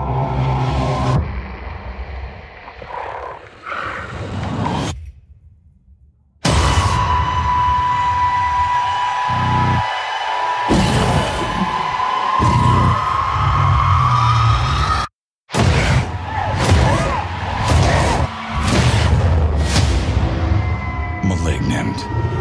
Malignante est le retour au genre horrifique de James Wan, déjà créateur de Saw, Insidious ou encore Conjuring. Ici, tout tourne autour de l'histoire de Madison Mitchell, perturbée par de terribles visions nocturnes qui viennent la hanter. En effet, elle assiste régulièrement à des meurtres atroces commis par une créature malveillante qui semble avoir un lien très étroit avec sa vie. Je suis un très grand fan de James Wan, je suis un fan hardcore de Insidious, un fan hardcore de Conjuring, un fan hardcore de Saw, et malheureusement, je n'ai pas eu le temps de voir le film, mais j'ai laissé Sophie, Simon et Arthur le voir, et visiblement, il semblerait que j'ai bien fait de pas y aller. Sophie, tu l'as vu, qu'est-ce que tu en as pensé? Tu as tort C'est l'une des plus grandes séances, non pas de mon année, mais facilement des dix dernières années que j'ai vécues. C'est-à-dire que moi aussi, j'aime beaucoup James Wan. Il faut savoir que quand j'ai découvert Saw sur le tard, parce que j'avais découvert Saw 2 d'abord, et que Saw 2 m'avait à 16 ans un peu traumatisé, j'ai vu Saw 1 quelques années plus tard, alors que j'étais en école de cinéma. Et il se trouve que j'avais trouvé ça tellement cool que je l'ai regardé deux fois d'affilée. C'est la première fois que j'ai fait ça pour un film. J'adore Conjuring 1 tellement que je l'ai vu quatre fois en salle, genre dans, quasi dans la même semaine. Alors Donc, que Conjuring 2, c'est vachement mieux que Conjuring 1. peu importe. En vrai, Conjuring 1, je l'ai vu quatre fois. Et c'est assez rare euh, de dire j'ai vu quatre fois un film. peu importe. Quand j'ai vu Malignant, alors, un, Arthur m'a appelé notamment, enfin m'a envoyé un message parce qu'il m'a dit putain tu n'as pas noté ça sur Letterboxd, enfin en tout cas tu lui as mis zéro et je fais non, c'est pas que je ne lui que je lui ai mis zéro, c'est que j'étais incapable de le noter. Autant il aurait pu avoir genre 20 sur 20, 100 sur 100, 5 sur 5 ou zéro. C'est-à-dire que je vous, je, je vous en parle avec un enthousiasme rare, vraiment rare, que j'ai pu avoir pour un film, parce que je le trouve raté, mais raté à chaque putain de petite étape de sa réalisation. C'est- c'est horriblement réalisé, c'est horriblement joué. Les effets spéciaux sont vraiment entre eux et, et vraiment pour maintenant, hein, genre euh, Resident Evil 1 et euh, j'en avais un autre, bon peu Le, importe. le jeu sur PlayStation? Alors ça c'est un- c'est une autre scène, mais oui. Euh, tout est horrible. C'est-à-dire que les dialogues sont littéralement la pire chose que j'ai eu l'occasion genre d'entendre et de lire vu que c'était sous-titré de ma vie. Et pourtant, genre du coup, j'ai eu des fous rires qui sont mais mais mieux que devant toutes les, les comédies qui m'ont fait le plus rire au monde. Donc on parle de cette nana Madison qui, euh, la pauvre, a eu sa quatrième fausse couche, qui se fait battre, qui apprend à sa sœur, euh, qui est pourtant genre elles ont quand même plus de 30 ans, enfin elle genre euh, la, la sœur de Madison genre une vingtaine, euh, 25 ans et elle euh, bah, un peu plus de la trentaine, euh, qu'elle a été adoptée, enfin des trucs vraiment qui n'ont aucun sens. Ce qui lance le thème incroyable du film, qui est une sorte de Where is my mind? Par David Guetta Bourré. Oh mon dieu J'allais en parler après, mais oui. Euh, je, je parlerai pas de la musique, je vous laisserai le faire. Il y a Where is my mind des Pixies dedans non, remix un dégueu. remix. Ah, Exactement, Un- c'est un espèce de remix horrible. c'est c'est Where is mon foie Oh là là, il est parti il y a longtemps C'est quoi. atroce. Fait voilà, c'est la première fois et la dernière fois que je chanterai dans cette émission parce que c'est à peu près le thème du film. Euh, pour vous dire la qualité des dialogues, je vais vous raconter, donc comme je vous l'ai dit, donc cette, cette euh, pauvre Madison qui a eu donc plusieurs euh, fausses couches euh, vraiment euh, terribles de son mec qui la bat de manière vraiment atroce et qui est vraiment une, une espèce de caricature la, la pire qui existe du mec qui reste chez lui à regarder du catch. Waouh, attends, attends, attends, attends, attends, attends, Not all fan Non mais, de non, mais, catch. non, mais, hein. non mais not all catch fans. Not, not all catch fans. Oui, oui, Mais le bon cliché quand même. Mais le bon cliché. Oui, parce que ça peut très vite m'énerver là par mais contre. qui, qui, qui Ah bah, vit, qui vit dans, non, mais qui vit dans une, oh, en fait, c'est le seul truc qui le caractérise, c'est qu'il est, genre, sur son lit, qui est comme parfaitement fait par sa femme, et que, genre, il regarde du catch, et quand il fait, je te raconte ma journée, il fait, oh non, mais ça va, genre, regarde le catch! Genre, non, bref, peu, importe. On, s'en Ce fout. film m'énerve déjà. Et le dialogue incroyable. Mais mais mais mais c'est Prévert qui a bu de l'huile de moteur. Les- laissez- les- alors, laissez-moi vous parler de ce qui ne va pas dans les dialogues. Alors, donc cette pauvre Madison qui a eu quatre fausses couches et qui là encore une fois après les, les, les, les, les, les horreurs que lui fait subir son conjoint perd encore une fois le bébé mais c'est vraiment dans les 10 minutes du film on s'en fout de toute manière l'héroïne ne pouvait pas être enceinte c'était trop compliqué euh, du coup elle dit à sa sœur non 10 minutes hein, 10 minutes du film genre limite post-générique non mais tu comprends si je voulais ces bébés, c'est parce que quand même, je voulais enfin avoir un lien du sang parce que tu sais que je suis adoptée et que la nana fait en mode lol non. Enfin ça fait quand même 30 ans qu'on se côtoie et genre je savais même pas que t'étais adoptée. Ok, je processe l'info et puis on n'en parle plus. Where is my mind? Merci. Where is my. Donc, un certain nombre d'actions plus tard, à la fin du film, une fois qu'il s'est passé toutes les péripéties, cette héroïne, Madison, se tourne vers sa sœur et lui dit Je passais toute ma vie à chercher un lien du sang, alors que devant moi, j'avais un lien du cœur Et la prend dans ses bras. J'ai hurlé, j'ai hurlé dans cette salle des halles, genre vraiment en bas, et j'étais en mode, c'est pas possible d'écrire aussi mal en 2021. C'est li- littéralement niveau téléfilm de Noël pseudo-horrifique euh, de M6. Euh, J'adorerais voir ça. C'est littéralement la pire chose que j'ai vue. C'est mais et pourtant vous le savez, vous me connaissez, j'ai vécu un certain nombre de festivals d'horreur où j'ai vu des trucs atroces avec des acteurs sur le déclin qui reviennent faire un passage devant la caméra d'un jeune réalisateur qui fait son premier film pour Blumhouse ou pas ou qui n'a pas de distrib et qui va juste faire un passage éclair et qui va faire une espèce de bouse que les gens vont analyser ou détester. Et là je me dis merde, c'est James Wan et en y réfléchissant Est-ce que c'est parce que j'ai adoré dans Dead Silence cette espèce d'énorme Z, ce truc trop trop bête pour être vrai et qui est tellement généreux que ça en est horrible ou tellement horrible que ça en est généreux? J'arrive pas à savoir. Encore une fois, c'est la première fois depuis que je suis sur Letterboxd que je n'arrive pas à noter un film parce que tout est raté, genre de sa réalisation, de son casting, de son scénario, de ses dialogues, de son montage, de sa musique. C'est un objet unique que je n'avais jamais vu. C'est une horreur parfaite. On rappelle d'ailleurs que Warner n'a fait euh, quasiment pas de projection presse pour le film. On se demande donc plus pourquoi. Euh, Arthur, toi, tu l'as vu aussi, donc pas en projection presse. Euh, Qu'est-ce que tu as pensé de Malignante? Non, non, je suis totalement d'accord. Et j'ai ce truc euh, que j'adore, qui est que c'est donc profondément mauvais. Mais en même temps, c'est un peu le mauvais résumé de toute sa filmographie. C'est-à-dire qu'il a vraiment pris le truc de oh là là, euh, c'est ce qu'on disait tout à l'heure. Euh, ah, je sors de deux blockbusters. Comment je fais un vieux film déjà euh, Attends, qu'est-ce qu'ils ont aimé dans Conjuring? Ah oui, les plans séquences. Je vais en faire plein. Ok. Et euh, qu'est-ce qu'ils ont aimé dans Insidious? Euh, euh, Le brouillard. Oui, je vais en mettre plein. Je vais en mettre plein. Et qu'est-ce qu'ils ont aimé dans Il y a dans Saw, les, les ventilations, la musique. La musique est quand même de Charlie Cousser, qui est l'ancien claviériste de Ninja Nails. Enfin, L'ancien. là, ils ont tout fait dans tout ce qui a été les codes du cinéma de James Wan d'horreur en moins bien. Comme s'il n'était plus habitué et comme si James Wan était voué à finir par faire des films euh, que des blockbusters parce que les films d'horreur, il ne sait plus les faire.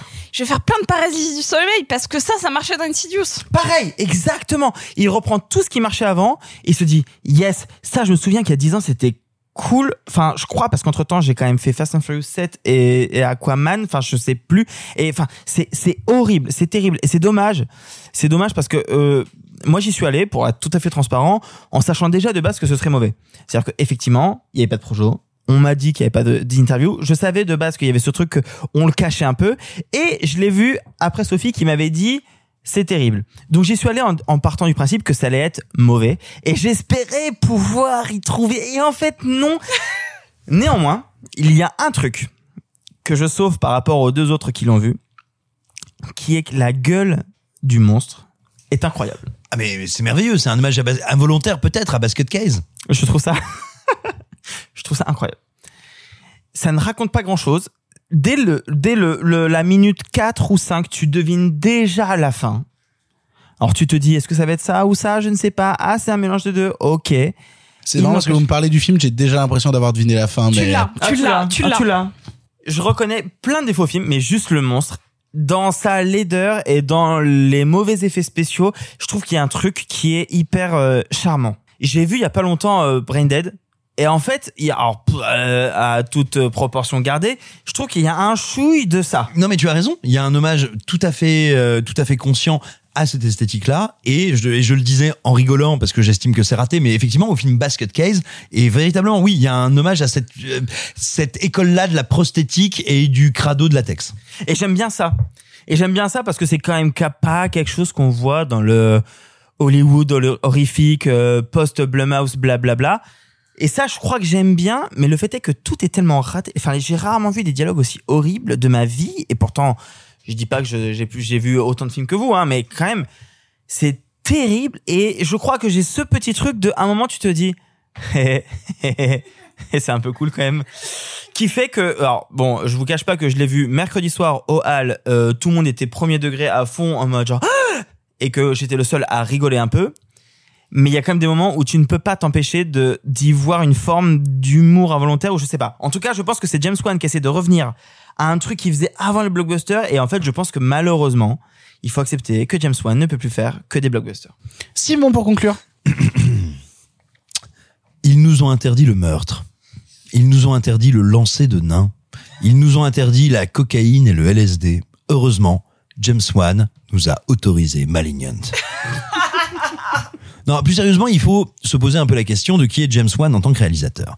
Euh, c'est quelqu'un qui, avec euh, son euh, collègue Lee Wannell, parce qu'ils coécrivent et co-réalisent So, euh, fonctionne sur ce que j'appellerais un espèce d'énorme... Non, excuse-moi, oui, vas-y. Non, non. En fait, quand au tout début du film, vu que le film parle aussi de violence conjugale, je me suis dit, ah, Il revient d'Invisible Man, en fait, Ah, qui oui. pas parce que Lee Wanell, parce que Oui. James Wan, parce que tout ça, Bien mais sûr. oui. Mais en fait, non. Mais en fait, non. Non, pas, du- non, pas du tout. Pas du tout. Euh, et donc, c'est quelqu'un, à mon sens, euh, qui est devenu célèbre grâce à un incroyable coup de chance, à une forme de malentendu. C'est-à-dire que ils font saut et ils font saut euh, vraiment à l'économie. Ils ont pas une thune et donc il y a plein d'effets absolument ignobles dans le film, des accélérés, des effets de lumière horribles. En gros, MTV années 80, mais en 2001. L'infamie. Et ça marche à mort. Mais James, il est pas bête, James. Et James, il sait qu'il faut pas trop qu'il lâche les chiens. Donc James, après, il fait, il fait quelques films. Il fait Dead Silence où ça sent un peu le nanar, mais c'est pas assez vu pour que ce soit un problème. Après, il fait Dead Sentence où c'est euh, Charles Bronson euh, qui a mangé des schtroumpfs, mais c'est pas trop vu, c'est pas grave. Et après, là, il fait Insidious où vraiment il se dit, ok, je vais faire les poches des grands classiques. Et comme c'est un technicien brillant, il fait très bien les poches des grands classiques. Insidious, c'est Poltergeist. Et puis, il fait Insidious 2. Insidious 2, c'est la cage aux folles de l'exorciste. Alors, il a fait Conjuring entre temps, entre Insidious 1 et Insidious 2. Eh non, mais attends, attends, attends, tu vas voir. Et, et là, tout le monde fait genre, hop, hop, hop, hop, hop, James, qu'est-ce que, qu'est-ce qui s'est passé? Ah non, inquiétez pas, j'ai, j'ai, un autre truc pour faire les poches des vieux, euh, j'ai Conjuring. Et effectivement, Conjuring, qui est une grande leçon technique d'une brochette de citations. Et puis, il va faire Conjuring 2, qui est, encore une fois, une brochette de citations trop longue, débile, écrite n'importe comment, mais techniquement brillantissime. Et puis, il va il va s'affirmer comme producteur véritablement de génie parce qu'il a réussi à créer, je suis désolé, hein, mais l'équivalent horrifique du MCU. C'est le seul univers étendu qui a du succès au cinéma actuellement ou récemment à côté du MCU. En fait, c'est que d'un côté, chez Universal, tu as Blumhouse, et de l'autre côté, tu as James Wan chez Warner. En fait, littéralement, c'est les deux seuls euh, grandes, grands parts horrifiques chez des studios et qui marchent toujours. D'un point de vue industriel, absolument, tout à fait. Et, et puis à côté de ça, euh, parce que là, il sent qu'il est bien, il se dit bon, j'ai compris comment ça marche le blockbuster, je vais faire pareil avec Fast and Furious. Il fait Fast and Furious 7, c'est un triomphe qui dépasse le milliard. C'est super Fast and Furious 7. Mais c'est pas la question. Moi aussi, j'aime le film. Ah, moi aussi, j'aime le film. Je, je, je prends mon pied. Hein. Je le prends. Ça me fait mal. Je suis pas souple, mais je le prends. Et euh, et après, bah, il te fait Aquaman. Aquaman, qui est un qui est un truc. Je pense que je veux. Il y a beaucoup d'ophtalmos dans le monde. Tu sais, dans les zones de guerre, ils le passent et les enfants qui peuvent pas le tenir, ils lui font. Ils, ils font. Non, c'est pas la peine. Sous les bombes, ça tient pas quoi. Et euh, et après? Moi, j'aime bien Aquaman. c'est vraiment les Power Rangers. oui, mais toi, tu, mais toi, tu, mais toi, tu viens de Lyon. C'est un peu la Je guerre. trouve, quoi. je trouve qu'on dirait. Waouh genre, tu vois le, le super. de bouffer de la truffade à Clermont-Ferrand, fils de pute. Tu vois le super héros dans Bob l'éponge là, le genre avec son sidekick là, genre l'espèce de de vieil Aquaman et son sidekick? Ouais. Bah pour moi c'est l'adaptation de live action de ça. Et je Mais c'est pas un gage de qualité. mais, trop cool. Mais attends, mais donc tout ça pour vous dire que ça fait des années, des années, depuis Insidious 2, que ce bon James, il retient sa vibe d'auteur. Parce que sa vibe d'auteur, c'est Dead Silence, c'est Insidious 2. Et là, je pense qu'il est arrivé à Warner, il a fait... Bon, je vous ai fait gagner euh, 700 000 milliards euh, pendant 10 ans. Je, est-ce que euh, je peux faire mon petit film à 30 millions là? Ouais, vas-y James. De toute façon, ça va bien marcher. Ouais, vous inquiétez. Ah putain, je veux faire ça Et là, James, qu'est-ce qu'il a fait, James? Qu'est-ce qu'il a fait? Il a fait Démon de Lamberto Bava qui rencontre The Red 2. Et c'est incroyable. Il n'y a pas une réplique qui tient. Il n'y a pas une idée de photographie qui tient. Il n'y a pas un plan qui a du sens. Et ça atteint, mais un niveau. Mais c'est le gerbotron. C'est dément. Et surtout, ne croyez pas qu'on vous dit de ne pas aller voir le film. Allez absolument le voir. Il va pas rester longtemps à l'affiche. Il faut le voir sur un écran de cinéma. Vous vous dites, est-ce que vous vous dites, tiens, mais moi, avec mon bel écran à la maison, avec mon beau système de son, finalement, je suis aussi bien qu'au cinéma? Non. Non. Il faut découvrir ce qui est un des plus grands nanars de ces 30 dernières années. Et pourquoi il faut le découvrir? Parce qu'il faut quand même se rappeler qu'on a dévoyé la notion du nanar. C'est, c'est, alors c'est pas de sa faute, mais c'est à la suite de Tarantino, parce que une partie de la critique internationale, hein, pas que française, s'est vraiment trompée au début sur Tarantino en disant ah, il réhabilite les films de série B de merde. Alors que non, en fait, il réhabilitait l'inventivité d'une partie de la série B, ce qui a autorisé et créé un espèce de créneau commercial, faisant que plein de distributeurs, etc., ont pu sortir euh, des Grindhouse Movies, en fait des films de merde qui ne coûtaient rien en catalogue, ce qui a créé une idée du cynisme qui a culminé avec Sharknado. N'oubliez pas que les Sharknado, les machins, ce ne sont pas des nanars, ce sont des salopards qui vous dites, qui vous disent, qui vous dites, ce sont des salopards qui pensent que euh, si c'est nul, si c'est nul, ça va vous faire rire. Non, le nanar, c'est un film qui n'est jamais conscient de lui-même. Et là, Et là, c'est incroyable. C'est un film qui est convaincu d'être spectaculaire, qui est convaincu d'être fou, qui est convaincu d'être incroyable, alors que son climax, je veux dire, c'est quelqu'un qui masturbe du steak haché sur sa tête en jouant à Assassin's Creed. C'est gigantesque. Je n'ai jamais vu ça de ma vie. Néanmoins, est-ce que tu crois vraiment que James Wan, après avoir vu le montage, se dit Yes, j'ai réussi. Ouais, certain. certain. Vous êtes sérieux Mais ouais. C'est du ouais. premier degré. pour ça, Il n'y a pas fait, un truc de parodie dans le film. Tu vois, c'est la première fois, je pense, avoir vu un nanar au cinéma. Mais un vrai Et nanar. un nanar produit par un studio. Mais un nanar produit, exactement, produit par un studio. C'est la première fois que je vois un vrai nanar au cinéma. Vous l'aurez compris, l'équipe de Pardon le cinéma euh, vous encourage énormément à aller découvrir oui. Malignante en salle parce que il semblerait qu'on rigole beaucoup. Euh, on va Tu changer. sais, Beverly, je suis adopté. Where is my mind? Incroyable Nous allons changer radicalement de sujet. Putain, vraiment radicalement. On retourne en France, on va directement en prison sans passer par la case départ et on parle d'un triomphe. Moi, je veux que les spectateurs, ils oublient d'où vous venez. Je crois qu'on oublie d'où on vient, non? Le public est saisi du grand théâtre. Je crois que vous allez faire une tournée. Pas pour eux que t'as fait ça, c'est pour toi. Et alors? J'ai pas le droit d'exister, moi? Pas laisser passer ça quand même. Étonnez-nous. Ça, vous l'emporterez avec vous. Personne viendra vous le piquer, ça.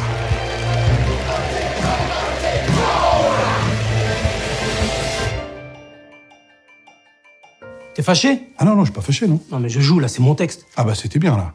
c'était juste, non?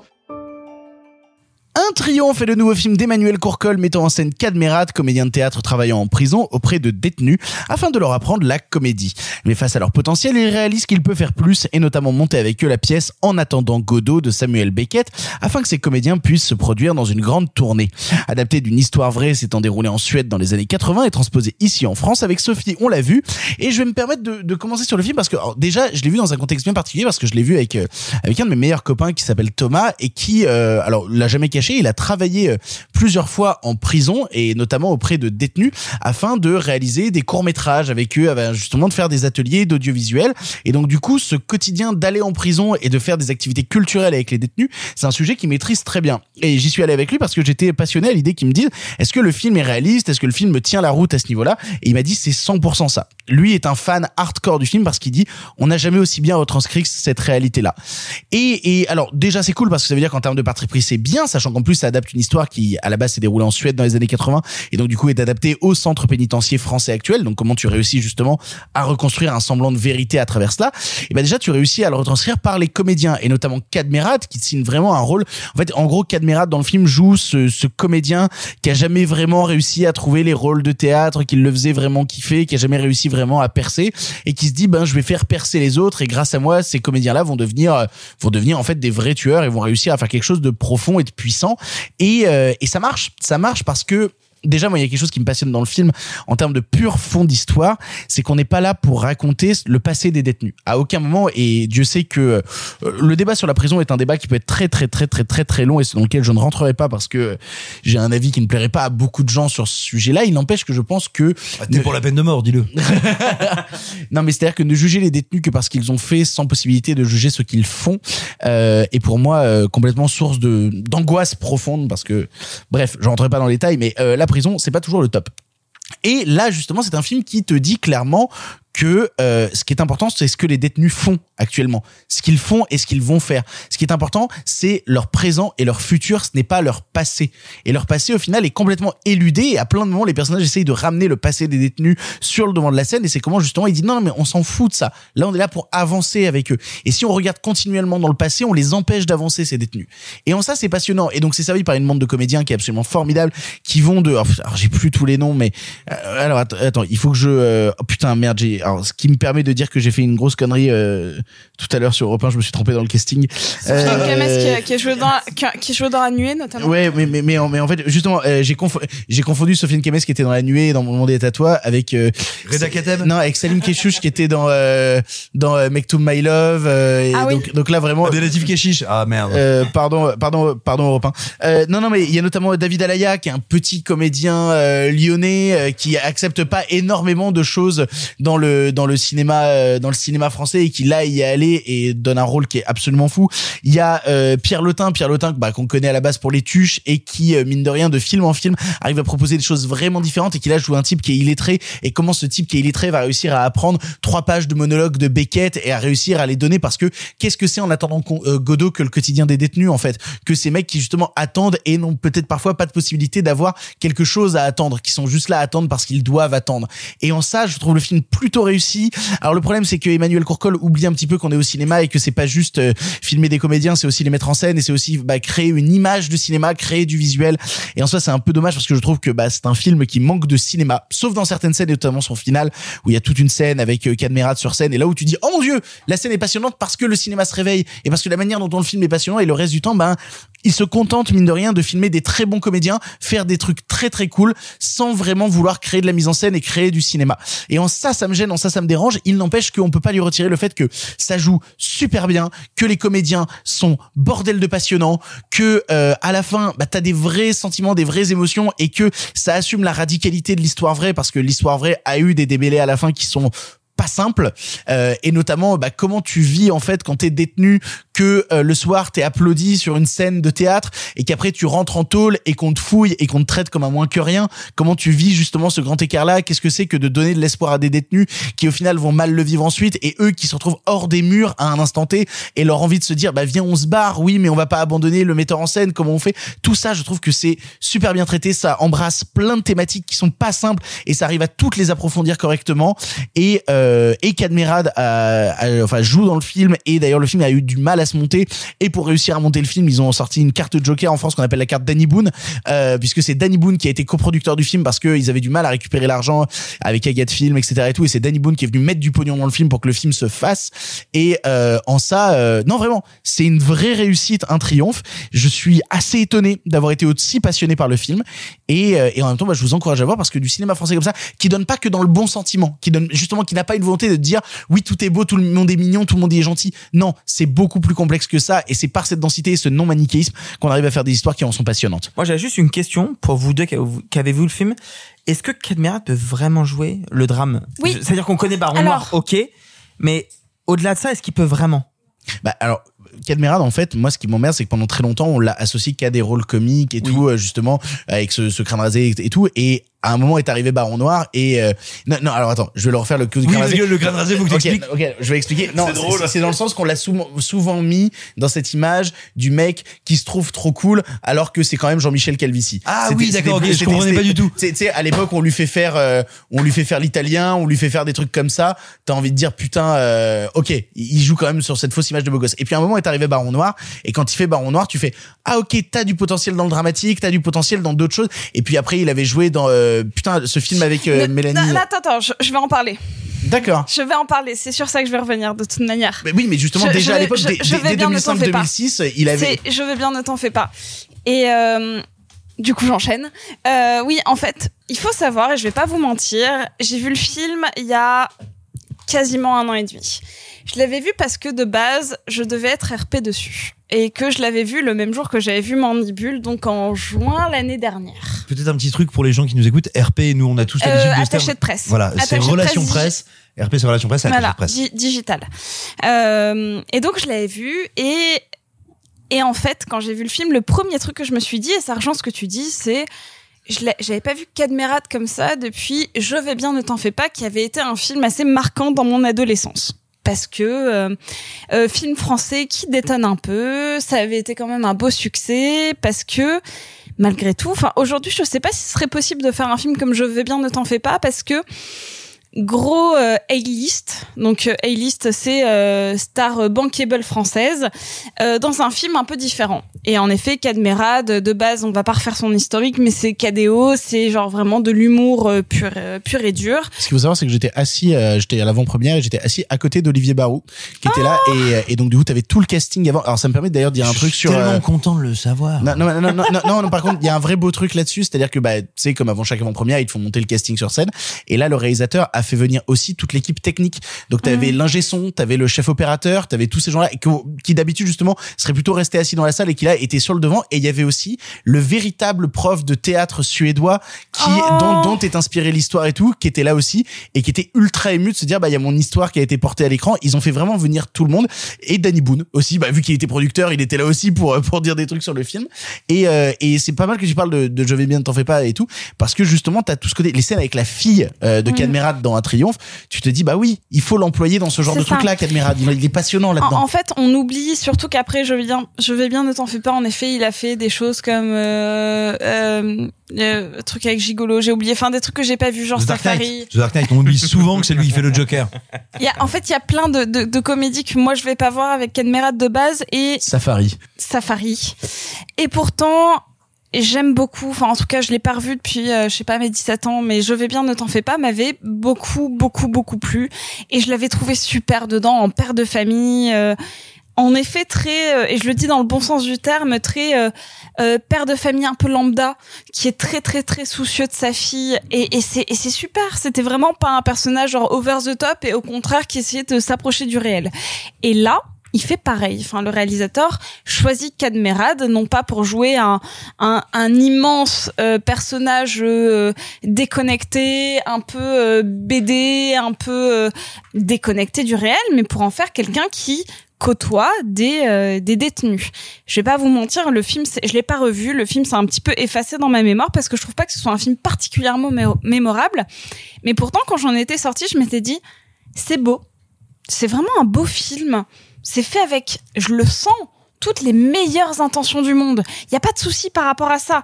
Le film est respectable. Et déjà, quand on traite ce sujet-là dans le milieu carcéral, sur quelqu'un qui enseigne du théâtre à des personnes qui ont différents types de peines, bah c'est déjà quelque chose d'intéressant de voir que euh, bah c'est pas un peu putassier, c'est pas un peu euh, Bah, gênant. c'est- Sachant qu'en plus, tu vois, comme je disais, ils esquivent justement les problèmes passés des détenus, mais au final, en tant que spectateur, il y a plein de petits détails dans le film qui te permettent de comprendre qui a fait quoi. Et, et- et de quoi chacun est coupable. Et en fait, quand tu comprends que chacun est coupable, en fait, tu te rends compte à quel point tu t'en fous.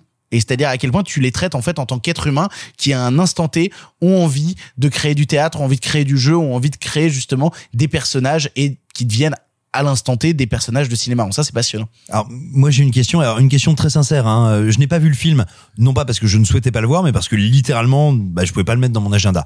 En revanche, j'ai vu la bande-annonce. Non, et la bande-annonce en fait m'inspire une question. Et encore une fois, une question très sincère parce que moi, quand je vois et je me dis si j'étais, euh, si je l'avais découverte au cinéma et que j'avais dû choisir comme spectateur quel film je vais voir, il y a un truc qui me fait peur dans la bande-annonce et je voudrais savoir si c'est dans le film ou pas c'est que quand je vois la bande-annonce, j'ai l'impression qu'on va me raconter l'histoire de Cadmerade, comédien machin, qui va se dépasser pour faire jouer des détenus.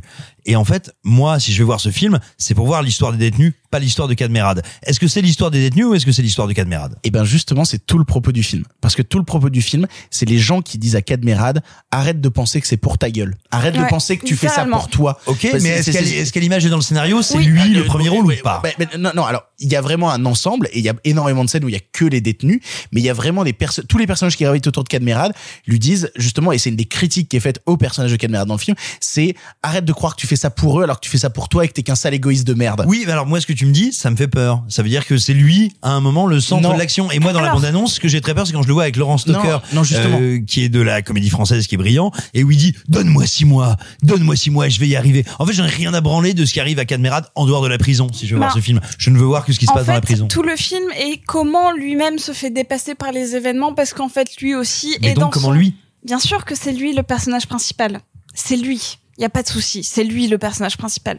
Et pourtant, plus on voit qu'il se fait avaler par ce groupe-là et pas dans le mauvais sens du terme. C'est-à-dire Pas que dans le sens prison du terme. non, non, non, clairement pas. C'est que ces personnages-là deviennent plus charismatiques, plus touchants, et que c'est plus à eux que tu t'attaches qu'à lui, et que tu te rends compte que ces euh, préoccupations à lui deviennent au final au second plan par rapport à leurs préoccupations à eux. Et, et, et le film est plutôt intelligent dans cette manière-là, et à aucun moment je me suis dit tu sais ce petit truc où tu dis ah merde le film me gêne. Non, le film est Voilà, c'est ça suffisamment ma question, non ouais. non le film est suffisamment intelligent et subtil pour outrepasser ça. Mais c'est marrant parce que tu mets le doigt sur quelque chose d'intéressant, c'est à quel point justement la narration te met Cadmerat comme un des personnages principaux au départ, jusqu'à te réduire sa présence de plus en plus Voilà, à l'écran. Jusqu'au moment, justement, tu parlais de l'idée qui se fait dépasser, jusqu'au moment où, bah, en fait, les scènes avec Cadmerat en solo diminuent, diminuent, diminuent, Mhm, diminuent, pour amener de plus en plus de scènes avec les détenus en solo et comment eux réussissent à s'émanciper de leurs conditions de détenus à travers le théâtre et à travers la culture. Et en ça, c'est passionnant. C'est ça. Et je suis complètement d'accord. Le film est extrêmement équilibré. C'est-à-dire que ce point de départ, et on va pas se mentir, il y a quelque chose de très financier là-dedans, qui est Cadmerade est ton personnage principal, évidemment. Et mais c'est ta tête d'affiche et c'est c'est ce qui ta t'amène des financements. Et c'est pour ça que tu le suis lui au départ, mais que l'histoire dépasse ta tête d'affiche. Et que ces acteurs qui sont de base secondaires en viennent à prendre plus de place à l'écran et à être vraiment le centre de l'intrigue. Et c'est en ça que pour moi le film est réussi. Est-ce que je vais le garder? Et en effet, dans mon esprit, je l'ai vu il y a plus d'un an.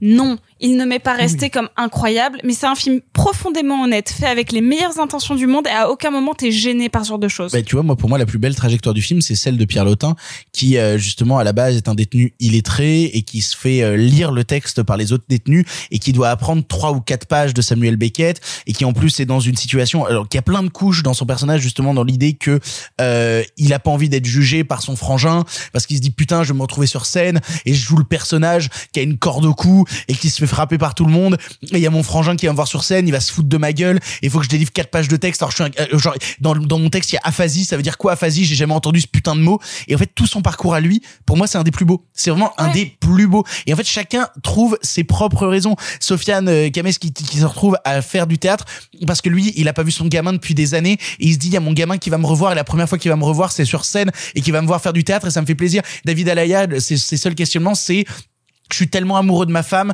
elle me voit en prison et elle souffre de me voir en prison. Bah là maintenant quand elle va venir me voir, ce sera pas en prison, ce sera sur scène en train de jouer et tous ces trucs là se ça. rassemblent et ça en fait un truc qui est d'une beauté absolue. C'est ça, il y a quelque chose d'investir un autre lieu et comment tu dépasses la prison.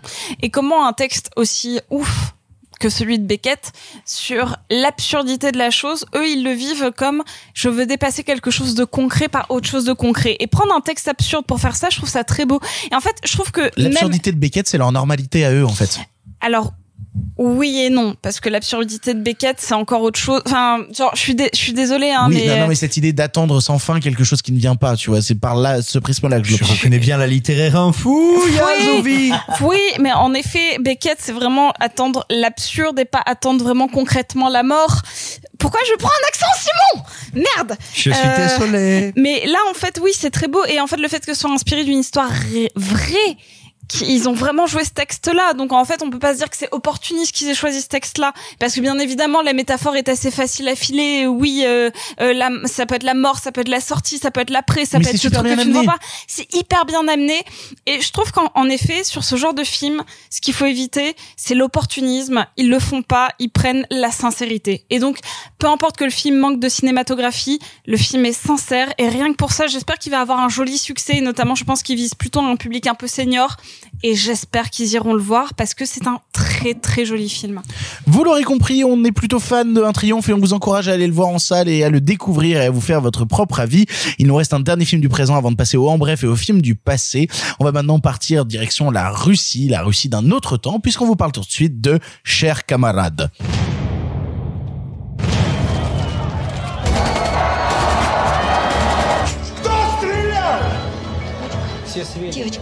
Найти не могу. Что вы знаете? Что вы знаете?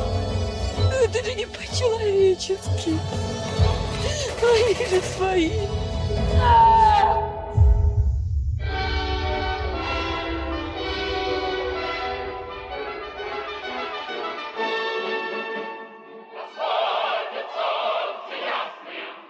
Chers camarades est le nouveau long métrage d'Andrei Konchalovsky après Michel-Ange sorti l'année dernière. S'intéressant ici au régime communiste durant l'URSS, on y suit Lyudmila, fonctionnaire dédié au parti qui se retrouve bien embêté lorsque sa fille participe à la grève d'une usine locale dont la répression va s'avérer prendre une tournure tragique. Marc, Arthur, Simon, vous avez vu le film, c'est Marc qui commence, qu'est-ce que tu en as pensé? Préambule, on avait dit extrêmement euh, beaucoup euh, de bien du, du précédent film de Konchalovsky, Michel-Ange. Je l'ai pas vu, ça fait partie des, des, des rattrapages que je, que je dois faire. Petit aparté sur euh, Andrei Konchalovsky, donc qui est cinéaste qui a commencé sa carrière comme scénariste pour euh, Tarkovsky, a notamment euh, scénarisé Andrei Roublev et l'enfance d'Ivan, qui a ensuite eu une carrière de l'Union soviétique, euh, cette immense fresque euh, qui s'appelle Sibériade, jusque aux États-Unis. Il a travaillé, euh, bah, il a fait, je pense que son film américain le plus connu est Tango et Cash avec Stallone et Kurt Russell, mais sinon il a aussi travaillé avec Golden Globus et fait ce petit petit chef-d'œuvre qui est Runaway Train. Et ensuite, sa carrière a suivi divers, divers errements, euh, divers errements cinématographiques. On, on, hors micro, là, on vient de se rappeler qu'il a fait une adaptation, enfin, se rappeler, on, on s'est documenté, s'il vous plaît, une adaptation de Casse-Noisette avec Elle Fanning, Casse-Noisette 3D de Nutcracker. De- Sorti en 2009, un des plus gros échecs au box-office de tous les temps, 90 millions de budget, 16 millions au box-office. Bref, donc qui est une carrière vraiment absolument étonnante euh, de, de cinéaste soviétique, enfin ex-soviétique, et, et qui euh, qui donc voilà, là, est revenu totalement entre guillemets en Europe, euh, a fait Michel-Ange, donc qui est sorti l'année dernière, enfin il y a deux ans, et, et donc là revient avec Cher camarade, qui est un film qui est l'adaptation de faits réels de d'une insurrection populaire qui a eu lieu qui a eu lieu dans la Russie euh, dans la Russie du début des années 60 à pour être précis Novor Novorcherkassk je vais y arriver. Quel Euh, accent. tu as vu? Euh, où il y a eu une répression euh, mortelle euh, qui a impliqué les plus hautes instances russes et le KGB. Et bref, et donc le film va vous plonger dans entre guillemets ce, ce petit morceau de, de l'histoire russe, mais non pas du point de vue euh, global, du point de vue de l'État, du point de vue etc.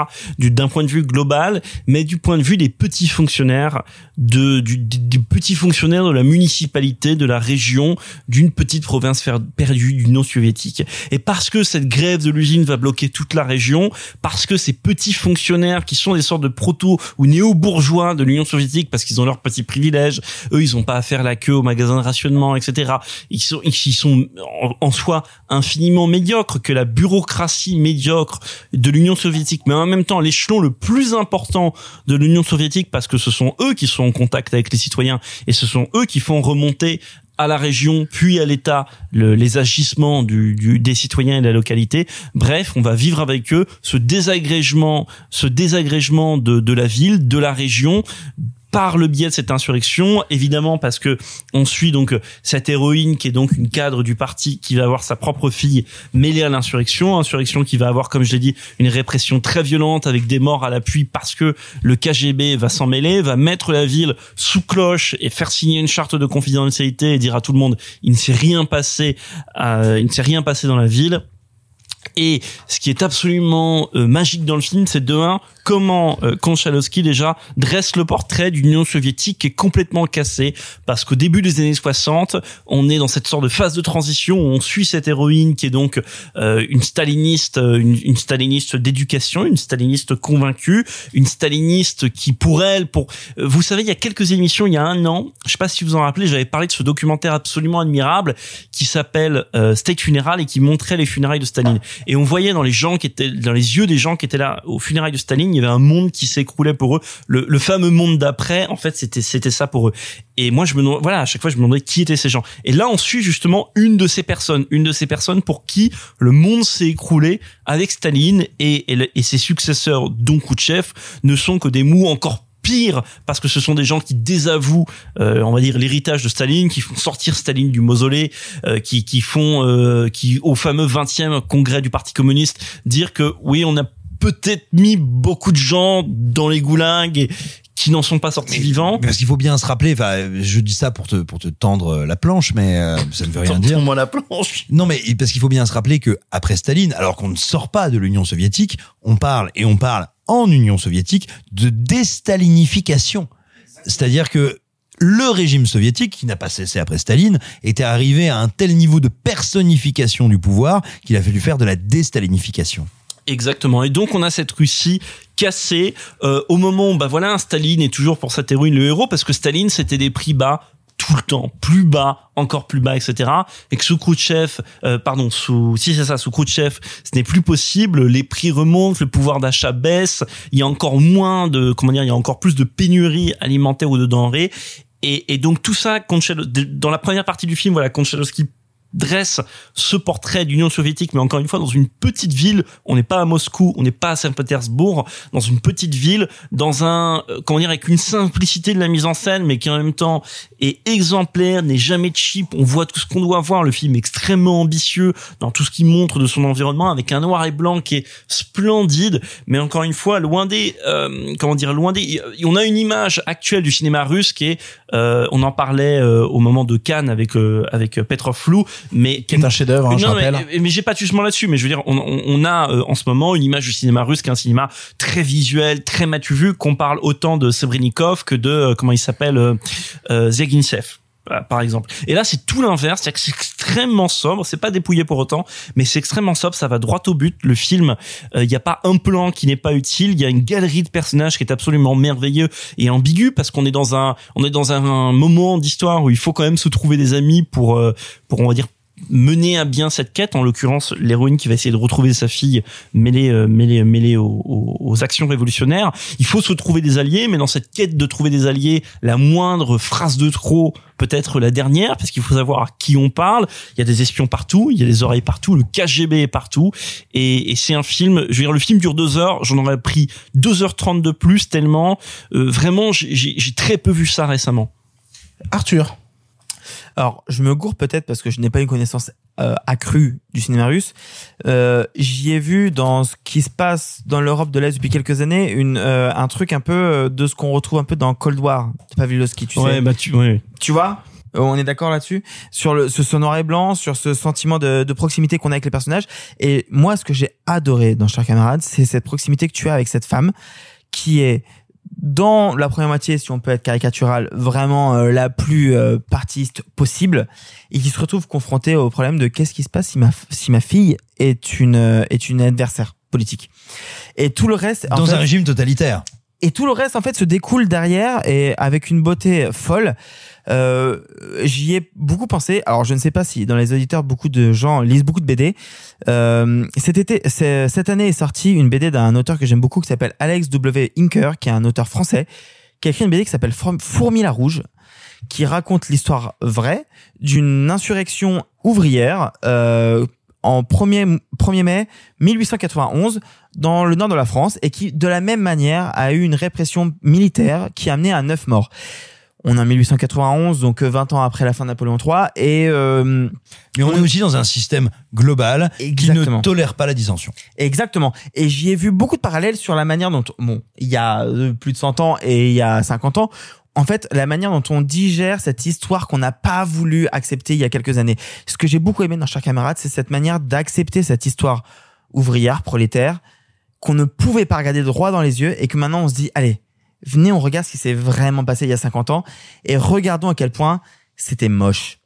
Et c'était moche parce que euh, même si ce personnage principal de cette mère qui qui fait tout pour le parti et qui essaie de convaincre tout le monde que que le parti c'est génial et que le communisme c'est super et que l'URSS c'est formidable, euh, et ben et ben il y a des gens qui meurent de faim et que on nous a empêchés, on nous a brimés de voir la vérité. Et j'aime beaucoup cette espèce de, de mouvement qu'il y a euh, dans la littérature et dans le cinéma d'essayer de retrouver cette vérité et de et de rétablir la réalité qui est il s'est passé cela. Et pour moi, chers camarades, rétablit une vérité. Alors, certes, que le régime a réautorisé il y a 30 ans, à peu près, je crois que c'est dans les années 90 Mmh. qu'on a réautorisé. Et encore à petit, à petit pas. hein.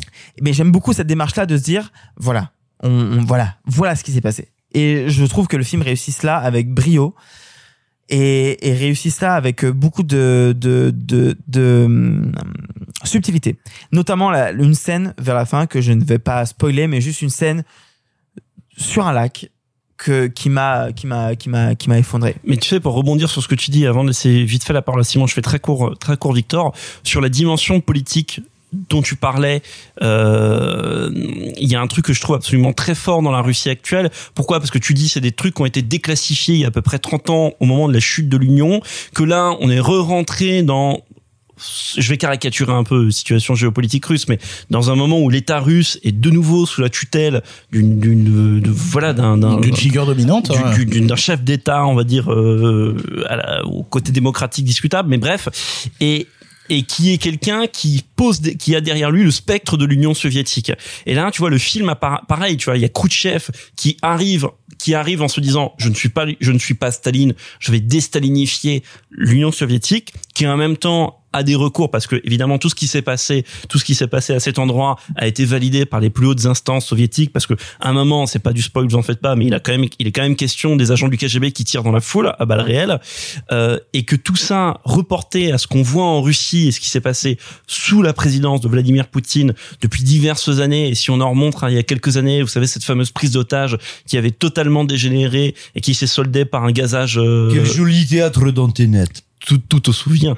Bref, mais, mais voyez, c'est un film qui est non plus pas absolument anodin politiquement reporté dans la Russie d'aujourd'hui. Évidemment, il y a des limites. De toute façon, la Russie contrôle d'une manière ou d'une autre ce qui se fait encore aujourd'hui sur son territoire. Donc, il n'y a, il y a pas de filiation directe, euh, pas aussi explicite que ce que je peux, bien, peux vous, vous laisser entendre. Mais c'est là, il faut quand même se poser la question. Et politiquement, je trouve que c'est un film très fort. Très curieux de savoir ce que t'en penses, Simon. Eh ben, Simon, pour conclure. Eh bien, alors je vais essayer de ne pas paraphraser ce que vous avez dit parce que je suis absolument d'accord avec ce que vous avez dit tous les deux.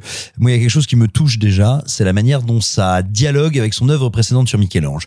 Michel-Ange, c'était une œuvre dans laquelle le spectateur arrivait avec l'image de Michel-Ange, ce surartiste, ce surcréateur, et dont on nous amenait à voir comme c'est un être humain qui se pose la question de comment déplacer une pièce de marbre, comment bouger un objet? Comment réussir à sculpter quand mes mains sont devenues trop calleuses? Là, c'est exactement l'inverse. C'est quelqu'un qui commence comme une petite main calleuse du parti et dans laquelle une fissure va amener peut-être non pas la lumière mais l'humanité. Et je trouve que cet échange de dynamique est assez joli. Après, ce qui me bouleverse aussi dans le film, c'est qu'il arrive, à mon sens, à illustrer un principe qui a été euh, mis en lettres, mis en verbe par Hannah Arendt, qui est la banalité du mal. Alors, quand elle écrit ça, elle l'écrit sur l'Allemagne nazie, mais en réalité, elle l'écrit, elle le dit, elle l'écrit elle-même sur le principe du régime totalitaire, et elle dit, contrairement à la dictature, qui est une espèce de verticalité totale, le régime totalitaire, c'est celui dans lequel en réalité, le pouvoir est distribué et divisé entre tout un chacun et où il peut y avoir le petit fonctionnaire, où il peut y avoir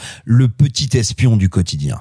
Et le film arrive à témoigner de ça avec une évidence incroyable. Alors attention, hein, le principe de euh, euh, euh, mon dieu de la banalité du mal, c'est un principe philosophique et un principe qui aide à appréhender la chose. C'est pas exactement un principe historique. Si vous lisez les brillants euh, bouquins d'histoire, notamment de Johann Chapoutot ou de Christian Ingrao, lisez La Promesse de l'Est, c'est passionnant. Vous verrez que c'est à relativiser en termes historiques, mais c'est un principe philosophique qui est passionnant et qui tout simplement s'incarne incroyablement dans un fonctionnaire sur une place couverte de sang devant une place où il y a les tripes et les boyaux de ses co-religionnaires, de ses concitoyens qui dit bon, on va regoudronner. Vous l'aurez compris, cher camarade est un film qui a plutôt chamboulé les personnes autour de cette table et on vous encourage énormément à aller le voir et à le découvrir. Je sais pas s'il est distribué dans beaucoup de salles parce que euh, Konchalovsky, je crois qu'il est dans 80 salles en France, quelque chose comme ça.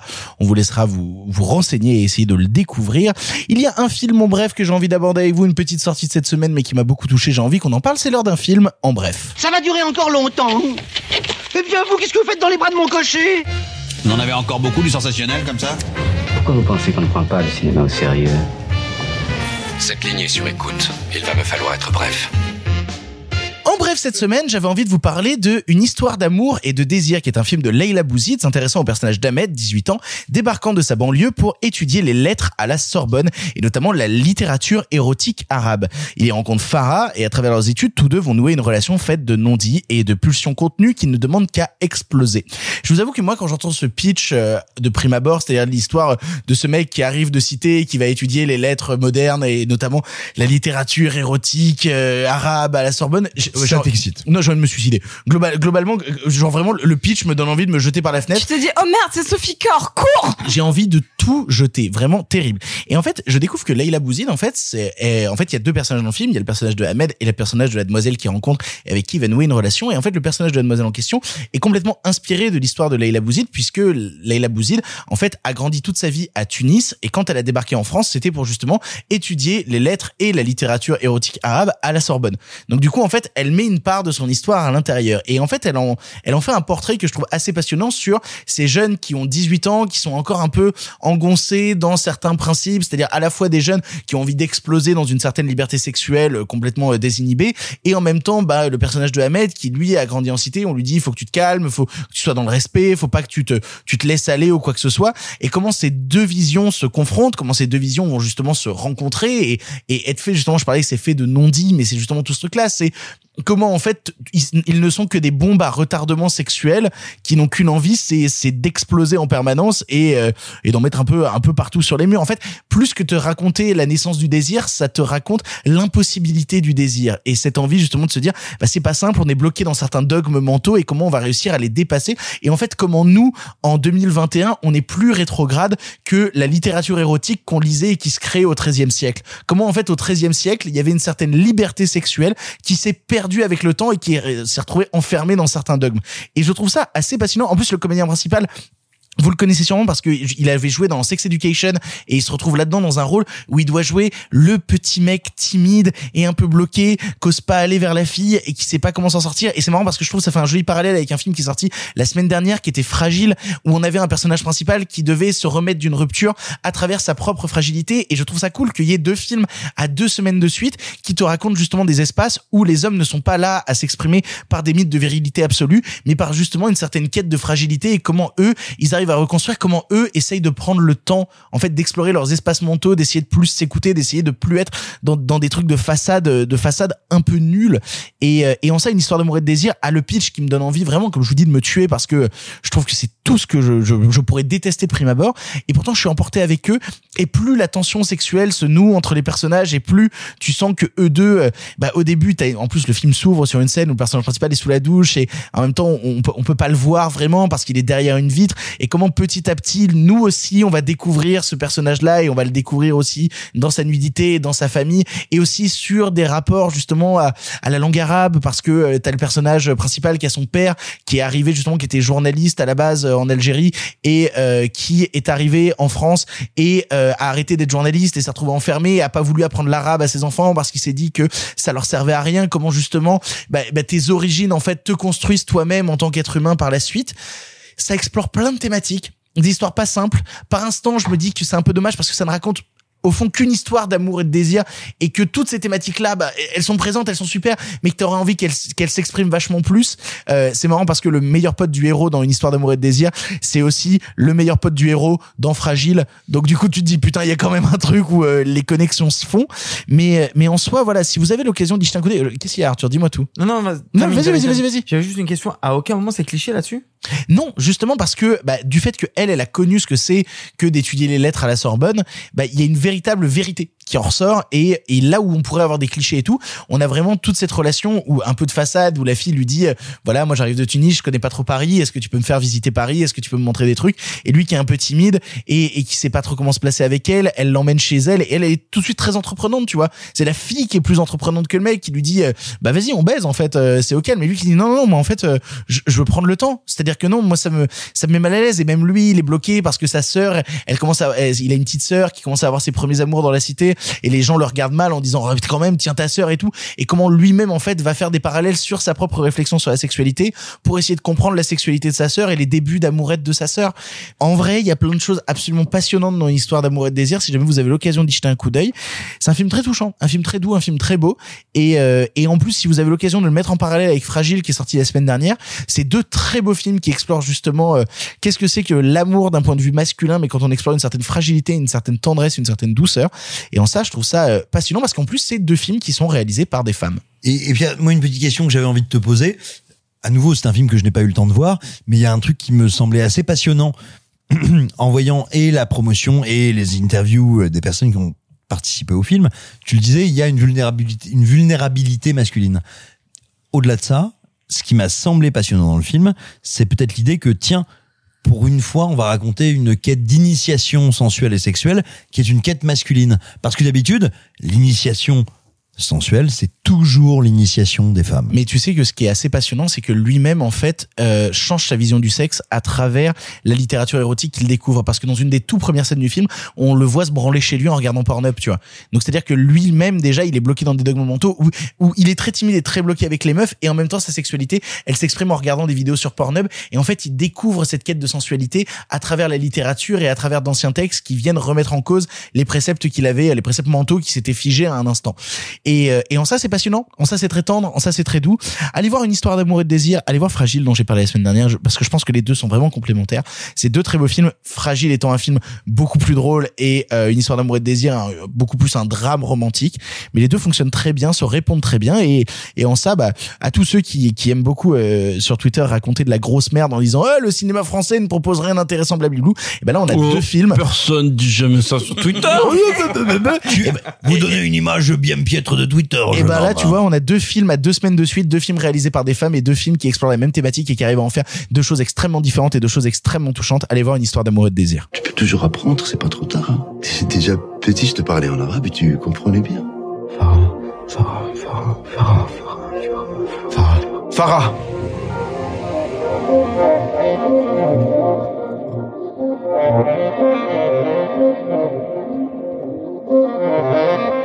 Nous en avons fini avec les films du présent. Il est temps maintenant de nous diriger vers le passé car le cinéma se conjugue au présent mais aussi au passé. Il est temps maintenant de partir en 1946. Il est temps maintenant de vous parler de Gilda de Charles Vidor. En avant. À cette époque, vous le savez, le cinéma était en noir et blanc. Mais nous avons préféré mettre un peu de couleur. Monsieur Mézeret, au nom du patrimoine artistique français tout entier, je vous dis merci. Mais enfin, tout ça, c'est le passé. They once had a shooting up in the Klondike when they got Dan McGrew. Folks were putting the blame on the lady known as Lou. That's the story that went around, but here's the real lowdown. Put the blame on Maine, boy. Put the blame on Maine. Gilda est donc un long métrage de Charles Vidor sorti en 1946, réalisateur notamment connu pour La Reine de Broadway ou encore Love Me or Leave Me. Mettant en scène Rita Hayworth ou encore Glenn Ford, on y suit l'histoire de Johnny Farrell travaillant dans le casino de Balin Manson à Buenos Aires comme homme à tout faire. Mais lorsque Balin lui demande de s'occuper de sa femme Gilda, ancienne maîtresse de Johnny, voilà qu'arrive une histoire d'amour, de haine et surtout de faux semblants que notre héros va avoir bien du mal à gérer entre le jeu, la police et les mensonges difficiles à dissimuler. Disponible ce mois-ci sur TCM Cinéma. Connaissez-vous TCM Cinéma TCM Cinéma qui nous, suit toute cette année en partenariat avec nous. Deux films par mois cette année seront des films, enfin deux films par mois dans la thématique passée seront des films issus du line-up de la chaîne TCM Cinéma afin que vous puissiez voir ces films du passé. Rendez-vous directement sur TCM Cinéma pour voir Gilda notamment. Et ben vous pouvez découvrir le film là-bas et nous sommes là pour vous donner envie de le voir. Je pose donc la question évidente qui qui c'est Rita Hayworth? Et je me tourne vers la personne qui, qui je pense a plein de choses à dire sur Rita Hayworth, à savoir Sophiche. So- ma, chère Sophiche, dis-moi en plus sur Rita Hayworth. Savez-vous que Rita Hayworth est une des actrices donc qui a créé donc tout plein de choses que vous connaissez, à savoir genre la femme fatale, la pin-up. Mais savez-vous que c'est aussi l'une des femmes avec la biographie la plus triste de l'histoire d'Hollywood. En effet, elle vient d'une famille euh, donc euh, issue de, de Séville, donc en Espagne, qui a immigré aux États-Unis et dont le père a eu d'abord une carrière vraiment très euh, glorieuse, pleine de succès, où il faisait travailler donc ses enfants, mais de manière à la base assez entre guillemets, je mets des gros guillemets, euh, saine euh, dans des spectacles de flamenco, de euh, castagnette, donc vraiment issu genre fier de, de l'héritage espagnol. Sauf que euh, au moment où et pourtant son, enfin son père a plutôt on va dire ce qu'on va appeler du flair, à savoir qu'il s'est dit mon Dieu le cinéma passe au parlant, nous allons immigrer encore plus vers le lieu du cinéma parce qu'ils étaient à New York quand ils ont immigré, on va aller à Los Angeles, au pays des studios, parce que Ce qui ne s'appelait pas encore Hollywood, mais Hollywoodland. Exactement. On va aller vers Hollywoodland parce que mes enfants, et lui venant même, lui-même d'une famille d'artistes, de danseurs, de chanteurs, nous allons aller encore plus vers le lieu où la chanson, la musique, la danse font euh, le succès et l'argent, parce que c'est quelqu'un qui est vraiment obsédé par le succès. Donc on va aller vers là-bas. Sauf que euh, il se trouve qu'en 39, il y a euh, bah, le, le crack boursier qu'il perd littéralement toute sa fortune, à savoir ses écoles de danse, euh, tout ce qu'il a pu amasser dans euh, ses, ses shows, et que donc il va non plus passer vers euh, la- l'amour, l'héritage culturel et vers l'exploitation infantile, à savoir que sa pauvre fille de 12 ans, il l'a fait travailler jusqu'à 20 shows par semaine. Donc imaginez, 20 shows par semaine à 12 ans. J'ai j'ai vu passer euh, deux trois trucs où Rita Hayworth avait déclaré plus tard qu'elle ne connaissait rien d'autre que le travail quand elle est, C'est ado. ça, elle disait travail, c'était le seul mot que je connaissais étant enfant. Et j'arrive vers la suite, qui est encore pire. Il faut savoir que Rita Hayworth a eu quatre maris, dont un extrêmement connu qui s'appelle Orson Welles. Mais non, Eh incroyable. t'assure. Et euh, et en fait donc parmi ces 20 shows, il faut savoir que euh, donc un des shows réalisés par le père, enfin euh, produit et, et- et joué par le père s'appelait Rita Hayworth. Donc c'est de là qu'elle tient son nom puisqu'à la base elle s'appelle Margarita Carmen Cancino. Donc pas du tout Rita Hayworth, elle a pris le nom d'un des shows de son père pour euh, pour pour aller à Hollywood. Et hum, et donc quand elle faisait ses tournées, elle a confié à son donc second mari Orson Welles qu'elle se faisait littéralement violer tous les soirs par son père. Donc c'est une enfant issue de l'inceste qui a à peine 17, même pas 17 ans, arrive à la Warner et dit bonjour, je voudrais tourner dans des films. Et qui lui disent bah non, ma pauvre, t'es un petit peu trop grosse, t'es un petit peu genre un peu trop typé, du coup euh, ton fond il est un peu bas, il est un peu trop euh, espagnol, on va dire, euh, enfin un peu trop typé quoi. Donc finalement euh, non. Donc en fait, elle va jouer dans pas mal de séries B, elle va enchaîner les petits rôles alors que son père et sa mère sont tombés dans un alcoolisme vraiment terrible, qu'elle a eu son premier mariage qui était vraiment un un désastre. Et finalement, c'est euh, c'est bien plus tard, c'est en, en 40, alors qu'elle a déjà eu des changements capillaires et des changements de poids, parce qu'en fait, elle s'est fait... euh, attendez, j'avais le mot. Elle s'est fait faire en fait un espèce de laser au niveau du front pour reculer ses cheveux. Donc en fait, elle s'est fait enlever des cheveux au niveau du front pour pouvoir correspondre aux, critères de l'époque. Et c'est vraiment... C'est euh, Charles Vidor qui l'a révélé au grand public. On va dire que c'est... Euh, c'est Gilda qui l'a euh, en, en 46 érigé euh, à ce stade-là de célébrité, mais si on connaît Rita Hayworth aujourd'hui, c'est pas pour rien. Euh, on la considère donc comme je vais en parler comme une femme fatale. Est-ce que c'est la femme fatale? Je vais en y revenir parce que c'est quelque chose de profondément intéressant. Mais c'est surtout ce qui a été une pin-up. On l'avait évoqué, mais genre une pin-up de base. euh, si on part au sens étymologique, c'était ce que les soldats épinglaient, donc pin-up épinglés sur leur euh, sur leurs cellules de guerre euh, pour s'apporter du réconfort. Il faut savoir que Rita Hayworth imprimait cette fameuse photo. Vous cherchez Rita Hayworth pin-up sur sur Google. 5 fucking millions d'exemplaires ont été envoyés à des soldats. 5 millions d'exemplaires de, ont été envoyés de Rita Hayworth euh, dans cette espèce de bandeau de soie. C'est incroyable. Moi, ce qui me fascine, et notamment quand on va parler de Gilda, c'est qu'elle a incarné des femmes fatales. C'est une nana qui a connu quatre mariages. euh, Et un est- enterrement. Non, pardon. euh, même plus d'un. Ah, euh, si je, en fait, j'ai pas voulu aller sur la fin de sa vie, mais il faut savoir que c'est une actrice qui a connu un destin tragique parce qu'elle a eu Alzheimer, qu'elle a été photographiée. Ça a été une des premières à avoir été affichée en tant que euh, infirme d'une maladie de vieillesse à l'époque qui était donc euh, la sénilité alors que c'était vraiment elle a été diagnostiquée d'Alzheimer mais c'est euh, genre elle, elle est quand même morte euh, euh, elle est morte en 87, donc je crois que c'est dans fin des années 60, 70 euh, qu'elle a été photographiée en sortant d'un avion complètement sénile et complètement désorientée. C'est quelqu'un qui a eu vraiment un fall, fall, fall, rise, très très très très haut rise au point d'être genre l'une des plus belles femmes du monde pour connaître un fall immense de meuf, t'es plus rien, t'es même plus vraiment une personne. Parce qu'Alzheimer à l'époque c'était pas autant diagnostiqué, pas autant révélé qu'à l'époque, et donc juste considéré comme quelqu'un qui avait perdu la boule.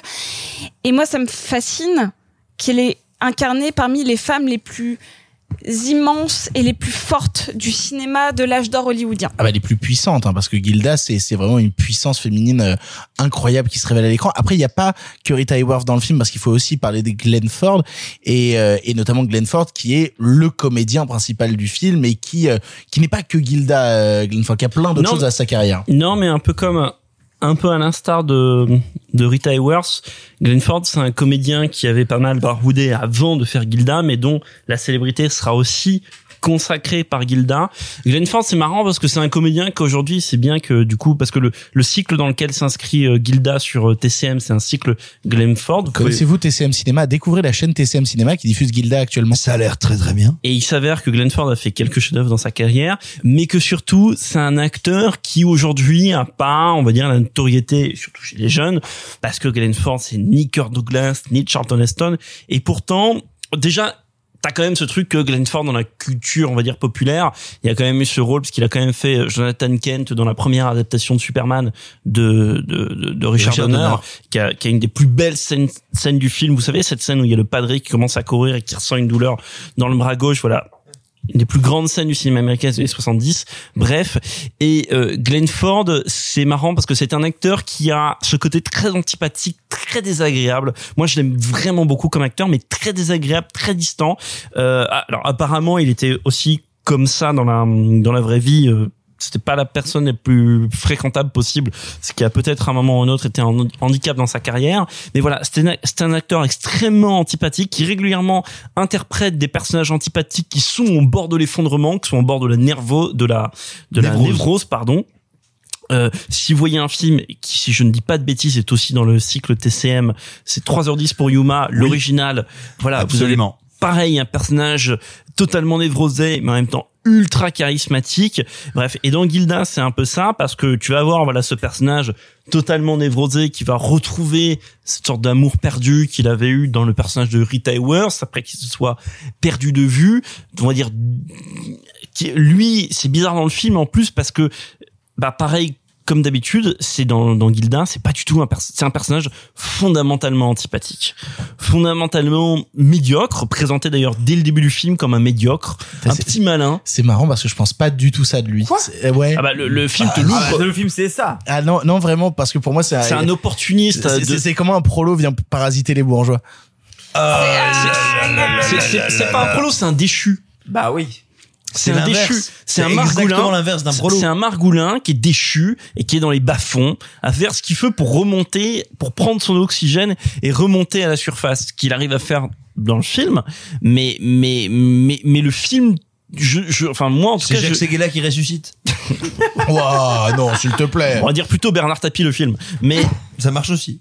Mais je l'ai pas pris, en tout cas je l'ai pas pris comme ça. Mais voilà tout ça pour tout ça pour en arriver sur Glenn Ford et moi vraiment j'aime beaucoup cette sorte de non alchimie qu'il y a entre les deux personnages parce que vous savez il y a souvent voilà ces couples et particulièrement dans le film noir où euh, où on va dire ce le film de casino ou le film euh, il y a eu ce sous-genre de film qui se passe souvent dans les casinos ou dans des bars américains. On pense beaucoup à Casablanca. Voilà bah Humphrey Bogart Ingmar Bergman vous avez tous vu les images voilà il y a une sorte de fusion immédiate du truc etc et qui pour moi par exemple n'arrive jamais dans euh, dans dans Gilda ce qui fait que moi j'ai des réserves sur le film et ça on y reviendra un petit peu plus tard euh, euh, qui a cet acteur fondamentalement antipathique quasiment apathique en fait face à Rita Hayworth qui la plupart du temps d'ailleurs lui vole le- la vedette dans le film J'y reviendrai aussi. bah si tu veux y revenir je te lance une planche comme dirait Simon Allez, lance, lance-moi une planche. Hop, Euh, très mal, bah, bah, dresse ta voile. Très mal. Ouch. Euh, du coup, ce qui est intéressant dans Gilda et ce qui est intéressant dans pas mal de, en fait, je me suis intéressée à la filmo de Charles, de Charles Vidor, qui est en effet un, un, un auteur qui n'est connu que pour Gilda. En fait, on, on va dire qu'il y a d'autres films. connu que pour son homonyme avec King Vidor. Vo- voilà attention ne mélangez pas Et en fait, pour donc c'est des films qui sont genre euh, euh, début des années 40 jusqu'à un peu plus tard, mais qui globalement ont souvent pour euh, donc j'ai pas vu ces westerns, j'ai vu que les comédies musicales, mais qui ont pour point commun, en tout cas dans les comédies musicales, donc âge d'or.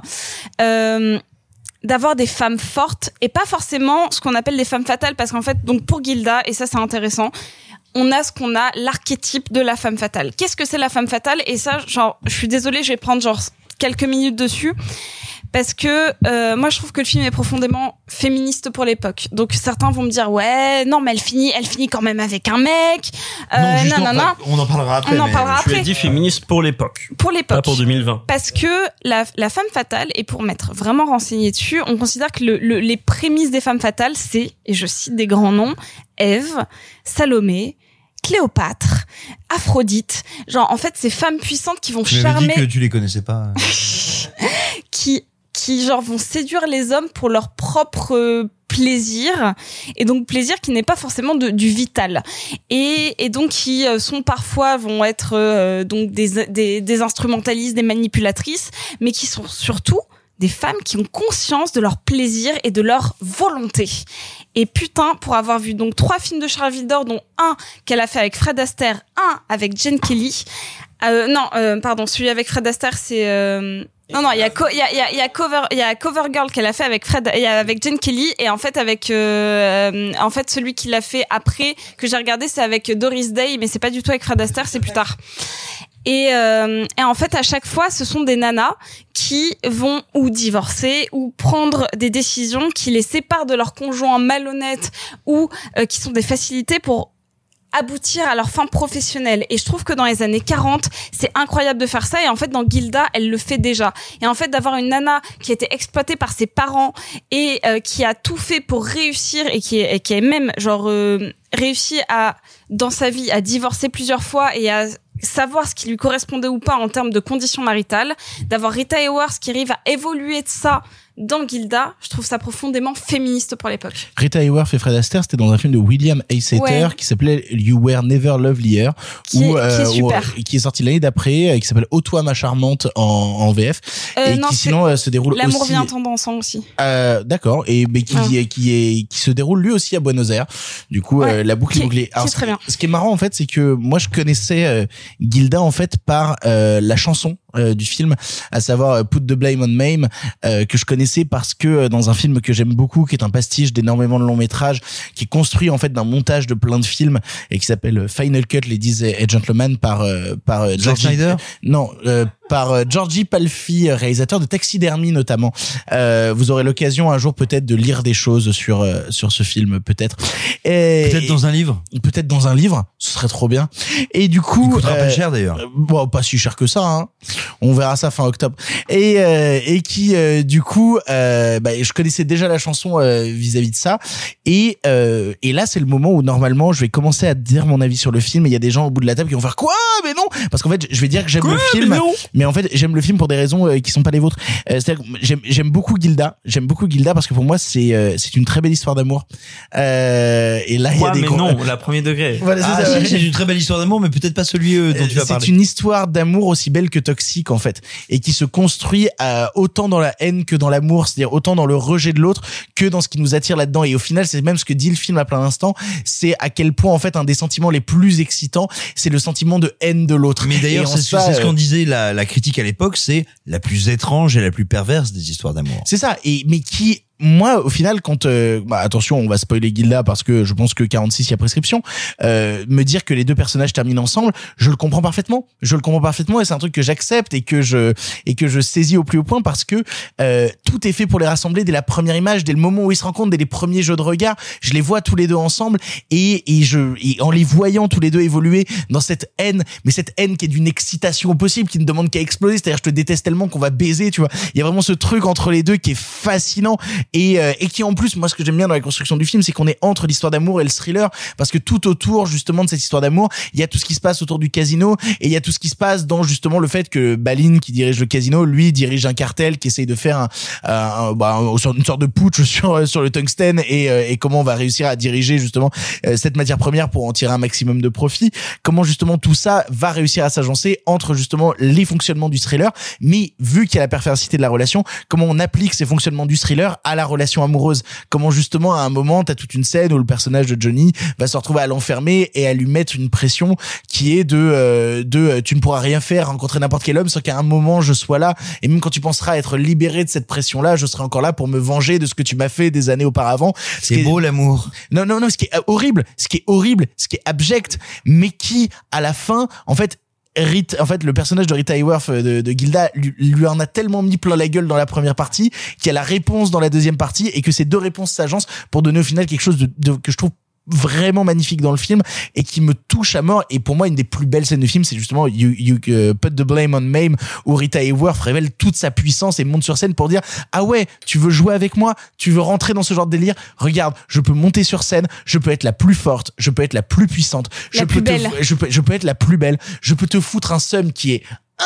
intersidéral et regarde film pour les Belges. et regarde à quel point je suis forte seulement en chantant, en dansant et en révélant ma Sachant que puissance. c'est- cette scène, juste euh, cette scène a été euh, pensée à la base pour être beaucoup plus hardcore euh, en termes de dévoilement de personnes, sauf qu'il y avait le code AIS à l'époque et que donc juste le, ils ont tout mis pour que l'enlève, enfin la manière dont elle enlève ses gants, l'effeuillement soit le plus sexuel du possible sans rien montrer. Mais tu sais que pour moi, quand je regarde le film, c'est comme si elle se mettait nue en fait dans cette scène. Complètement, mais ils l'ont réussi de ouf. Et pour moi, c'est vraiment ce truc-là. C'est pour moi, c'est comme si elle se mettait nue et qu'elle disait, regarde à quel point je suis plus forte que toi. Regarde à quel point, ah mince, j'arrive pas à enlever euh, ma fermeture éclair. Il faudrait que des hommes viennent me l'enlever maintenant. Et je trouve ça, je trouve ça tellement magnifique. T'es pas d'accord avec moi, Arthur? Non, parce que pour moi, il y a ce truc. Euh, je l'ai regardé en me disant tout le long. Qu'est-ce que c'est toxique cette histoire? Il y a rien qui va et euh, justement c'est intéressant que. Mais qu'est-ce que c'est beau dans cette toxicité? Eh ben non. Et en fait, ce que j'ai trouvé beau. Et c'est maintenant qu'on appelle la copine de Victor. Non, moi. ce 10 que ans de relation, on s'aime tellement, mon gars. ce que j'ai trouvé beau, c'était justement la liberté de cette femme. C'est pas forcément la relation et euh, et euh, ce qu'elle et ce qui s'y passe, c'est plutôt cette femme qui essaye d'être ce qu'elle veut et qui elle veut et quand elle veut à une époque enfin il y a 75 ans enfin je ne n'imagine même pas l'état d'esprit dans lequel on était à Ça l'époque sort en 46 aux États-Unis, en 47 chez nous. C'est vraiment à ce moment-là. C'est-à-dire qu'elle elle fait ce qu'elle veut. Elle sort avec ce mec qui tient ce casino, elle s'en fout. Elle traîne avec d'autres mecs, on s'en fout. Elle est plus ou moins amoureuse de son ex qui est encore là, on s'en fout. Elle fait ce qu'elle veut. Et en fait, cette relation, elle est toxique pour moi parce que elle, elle fait ce qu'elle veut et lui, il l'empêche de faire ce qu'elle veut. Et c'est pour ça que pour moi, cette relation, elle est, elle est déséquilibrée et c'est pointé du doigt. Et c'est hyper intéressant. On en parlait tout à l'heure, enfin, euh, en off avant le, podcast. Ce qui est hyper intéressant, c'est c'est un film qui est écrit par une femme. Ce qui est pas hum, non plus euh, euh, rare à l'époque, mais par contre qui est produit par une femme. Et ça, pour le coup, c'est rare. Je pense que ça apporte quelque chose qu'on n'a pas l'habitude de voir. Elle a le plein pouvoir de ce qu'elle essaye de faire. Toujours avec ce prisme de cet homme qui domine ce qu'elle fait. Mais n'empêche que si elle veut se dessaper devant tout le monde, elle le fait. Que si elle veut draguer tout le monde, elle le fait. Et c'est pour ça que, c'est la, la scène de You Can Put the Blame on Mame, c'est la plus belle scène du film parce que justement c'est le moment où elle dit regarde à quel point même quand tu m'enfermes je suis libre. Exactement. Sauf que pour moi, je l'interprète de manière totalement différente qui est, tu veux essayer de m'enfermer? Tiens, prends-toi ce gros doigt dans la tronche et regarde ce que j'essaie de faire. Il y a quatre mecs qui sont en train d'essayer de me dessaper devant toi. Et le code qui m'empêche aussi. On est il y a C'est ouf. 75 ans, c'est ouf, Alors, en fait. Pour, pour rebondir juste là-dessus, euh, quelques années après, en 55, donc un peu plus tard, il fait un film qui s'appelle Love Me or Leave Me avec Doris Day, donc dont je parlais un petit peu, et où en fait cette nana est en couple, mariée avec un mafieux et amoureuse du pianiste, et où elle divorce du mafieux, et où même à la fin le mafieux lui dit, enfin genre il, il- franchement, il divorce, il accepte qu'elle finisse avec le pianiste et il continue de financer son show. Et il dit à son meilleur ami, genre en, en- vraiment en phrase de fin, genre je me suis trompé sur plein de choses, mais pas sur le talent de cette meuf. Et ça, je trouve qu'en 55, il l'avait déjà, genre en 46 quand il sort Gilda. Genre vraiment sur le, pouvoir, le talent des femmes. Et je trouve que vraiment, euh, Charles Vidor, qui est un cinéaste quand même globalement oublié à part pour Gilda, avait réussi à mettre en avant. Juste avant de vous dire ce que je pense du film, je crois que pour appréhender ce film, il faut se rappeler d'un petit truc historique. Marilyn Monroe, qui a été la grande femme, la grande incarnation de la féminité, l'équivalent aux États-Unis et dans une partie du monde de ce qu'a pu être Brigitte Bardot chez nous, n'est pas une femme qui est tombée par hasard devant une caméra. Elle a été teinte en blonde, elle a été littéralement charcutée pour devenir Marilyn Monroe. C'est le cas également de Rita Hayworth. Sauf que Rita Hayworth, ça ne s'est pas aussi bien passé. Elle n'a, elle n'a pas pu le gérer de la même manière. Mais Rita aussi a été quelqu'un qui a été transformé par ses parents, par les studios, et qui a été transformé chirurgicalement, avec une violence sans nom. Non mais je veux dire, il faut le rappeler historiquement. Il y a un roman qui en parle merveilleusement. C'est Le Grand Nulle Part de James Ellroy. Lisez-le. Voilà, ça c'était pour le dire.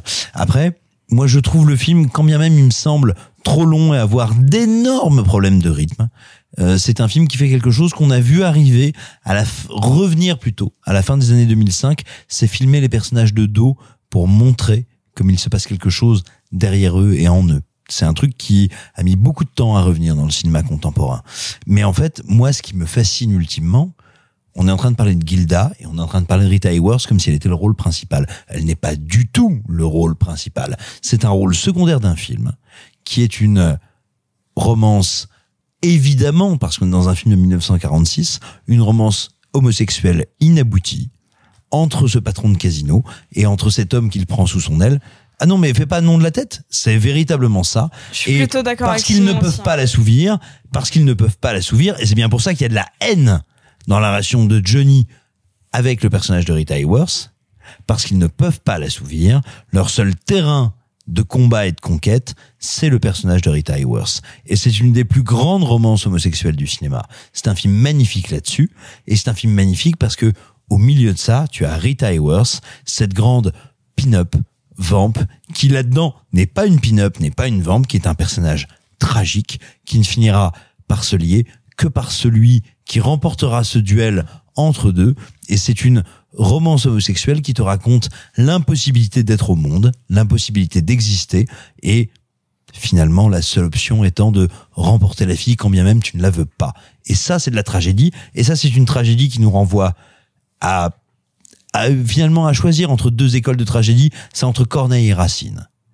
Corneille, c'est le tragédien qui te dit je vais te raconter 15 000 trucs dans ma pièce. Corneille, c'est Michael Bay, c'est le Michael Bay du 17e. Il se passe 15 000 trucs dans la pièce. Et à côté, tu as Racine, tu as Racine qui te dit il s'est passé 3 milliards de trucs avant que ma pièce commence et moi ma pièce, c'est la petite bascule qui amène au pourrissement et à l'explosion. Et c'est là ce qui arrive ici, c'est que cette histoire, ce récit, quand il commence, entre tous les personnages, il est arrivé bien avant que le film commence des trucs incroyables. Et ça, c'est la grande tragédie racinienne d'un cinéma de l'époque du Codex qui te raconte l'histoire de deux hommes qui ne peuvent pas s'aimer et qui se battront pour une femme parce qu'ils ne peuvent pas se battre pour eux.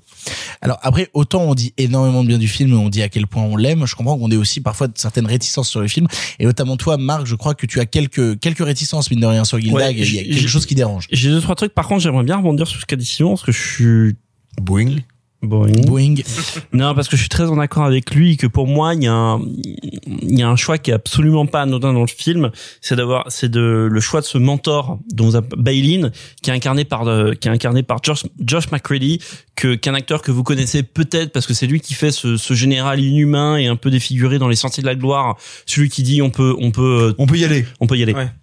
Voilà. Et qui dans le film, là, dans, dans Gilda, est, est d'une, je trouve, d'une beauté, d'une sensualité. Je veux dire, on en a vu Ah, souvent vraiment, des ouais. rivaux, des rivaux masculins qui sont peut-être euh, pas moches, mais euh, qui ont un truc pas forcément agréable. Lui, il je le trouve en tout cas beau et surtout que inversement, moi, en prologue, je vous ai dit que j'aimais beaucoup Glenn Ford.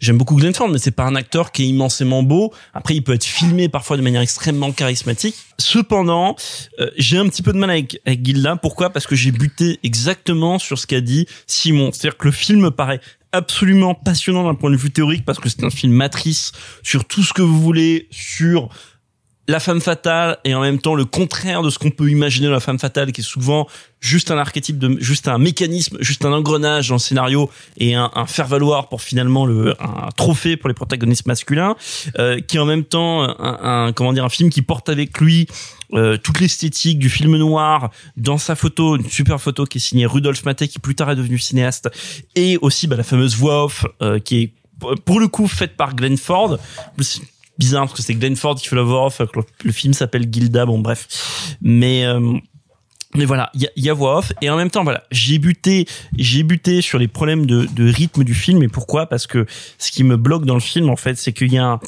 un film qui arrive en fait fondamentalement trop tard. C'est en fait c'est un film précode qui arrive avec 15 ans de retard euh, parce que son intrigue se prête du pré- donc tout à l'heure en fait euh, euh, Sophie vous a parlé du code AIS, ce fameux code de censure, vous savez le code de production code américain qui euh, avec un il y avait énormément de d'articles qui stipulaient ce qu'on pouvait faire ou ce qu'on ne pouvait pas faire, mais c'était par exemple évidemment il est impossible de montrer un couple qui dort ensemble dans le même lit ou il est impossible de mettre le tueur euh, un tueur et sa victime dans la même valeur de plan.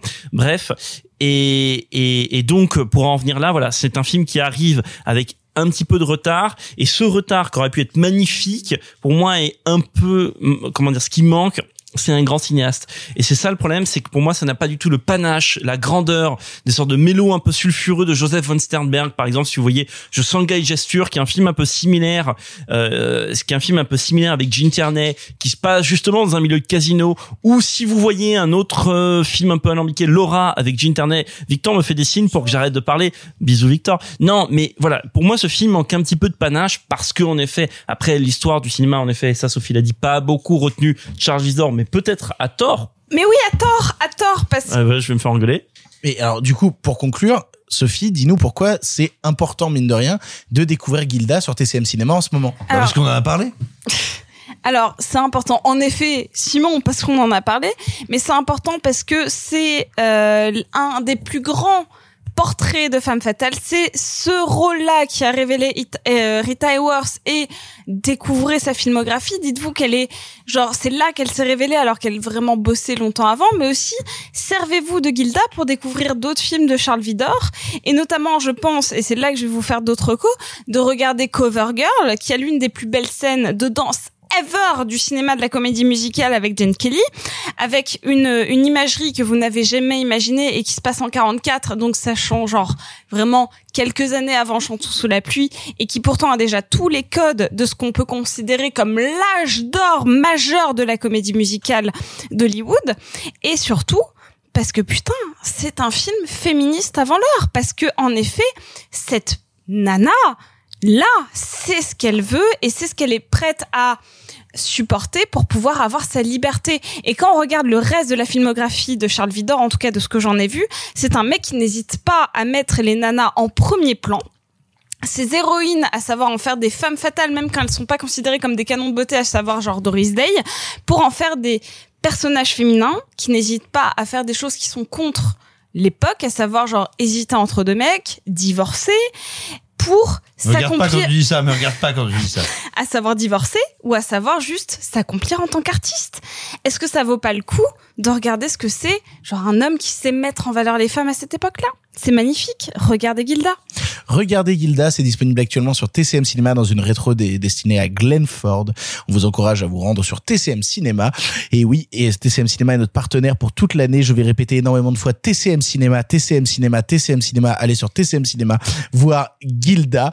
Le film est super et on vous encourage à le découvrir. Et c'est ainsi que se termine ce 57e épisode de Pardon le cinéma. Marc, Non, 1957. mais pourquoi c'est toujours moi Vous êtes relou. Non mais attends, mais Euh, tu- si, tu- il y a un c'est- nouveau, il y a un nouveau, bisutez-le, putain. mais tu te rappelles pas, Marc Moi j'ai, moi j'ai, T'étais moi en- j'ai. T'étais en pleine URSS, c'était le début de la conquête spatiale. C'est le moment où ils ont envoyé Sputnik 1.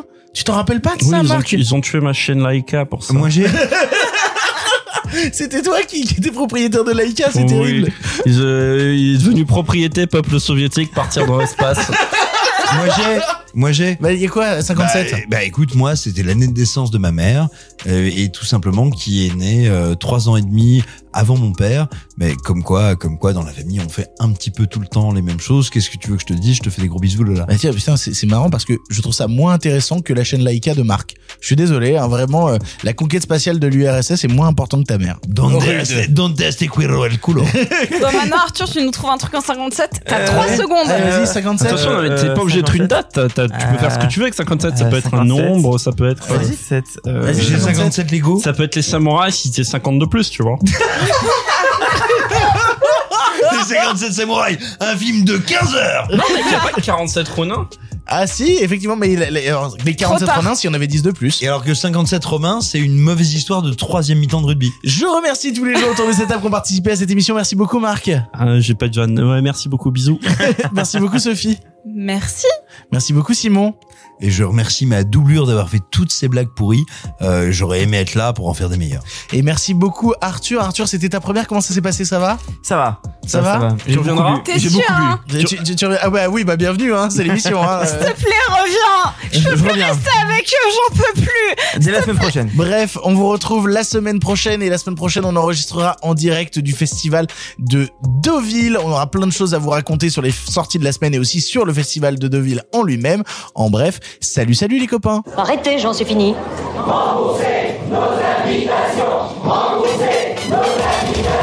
Qu'allons-nous faire par Osiris Essayons de nous voir la semaine prochaine pour déjeuner, et puis vous me montrerez votre clocher. Le cinéma fait de toi un bon gamin Et que c'est quoi? Maintenant c'est fini, va falloir rentrer. Je vais aller me faire une toile. Ok, amusez-vous bien tous les deux. Moi, ça j'y compte. Bonne soirée. Merci. Have a great evening.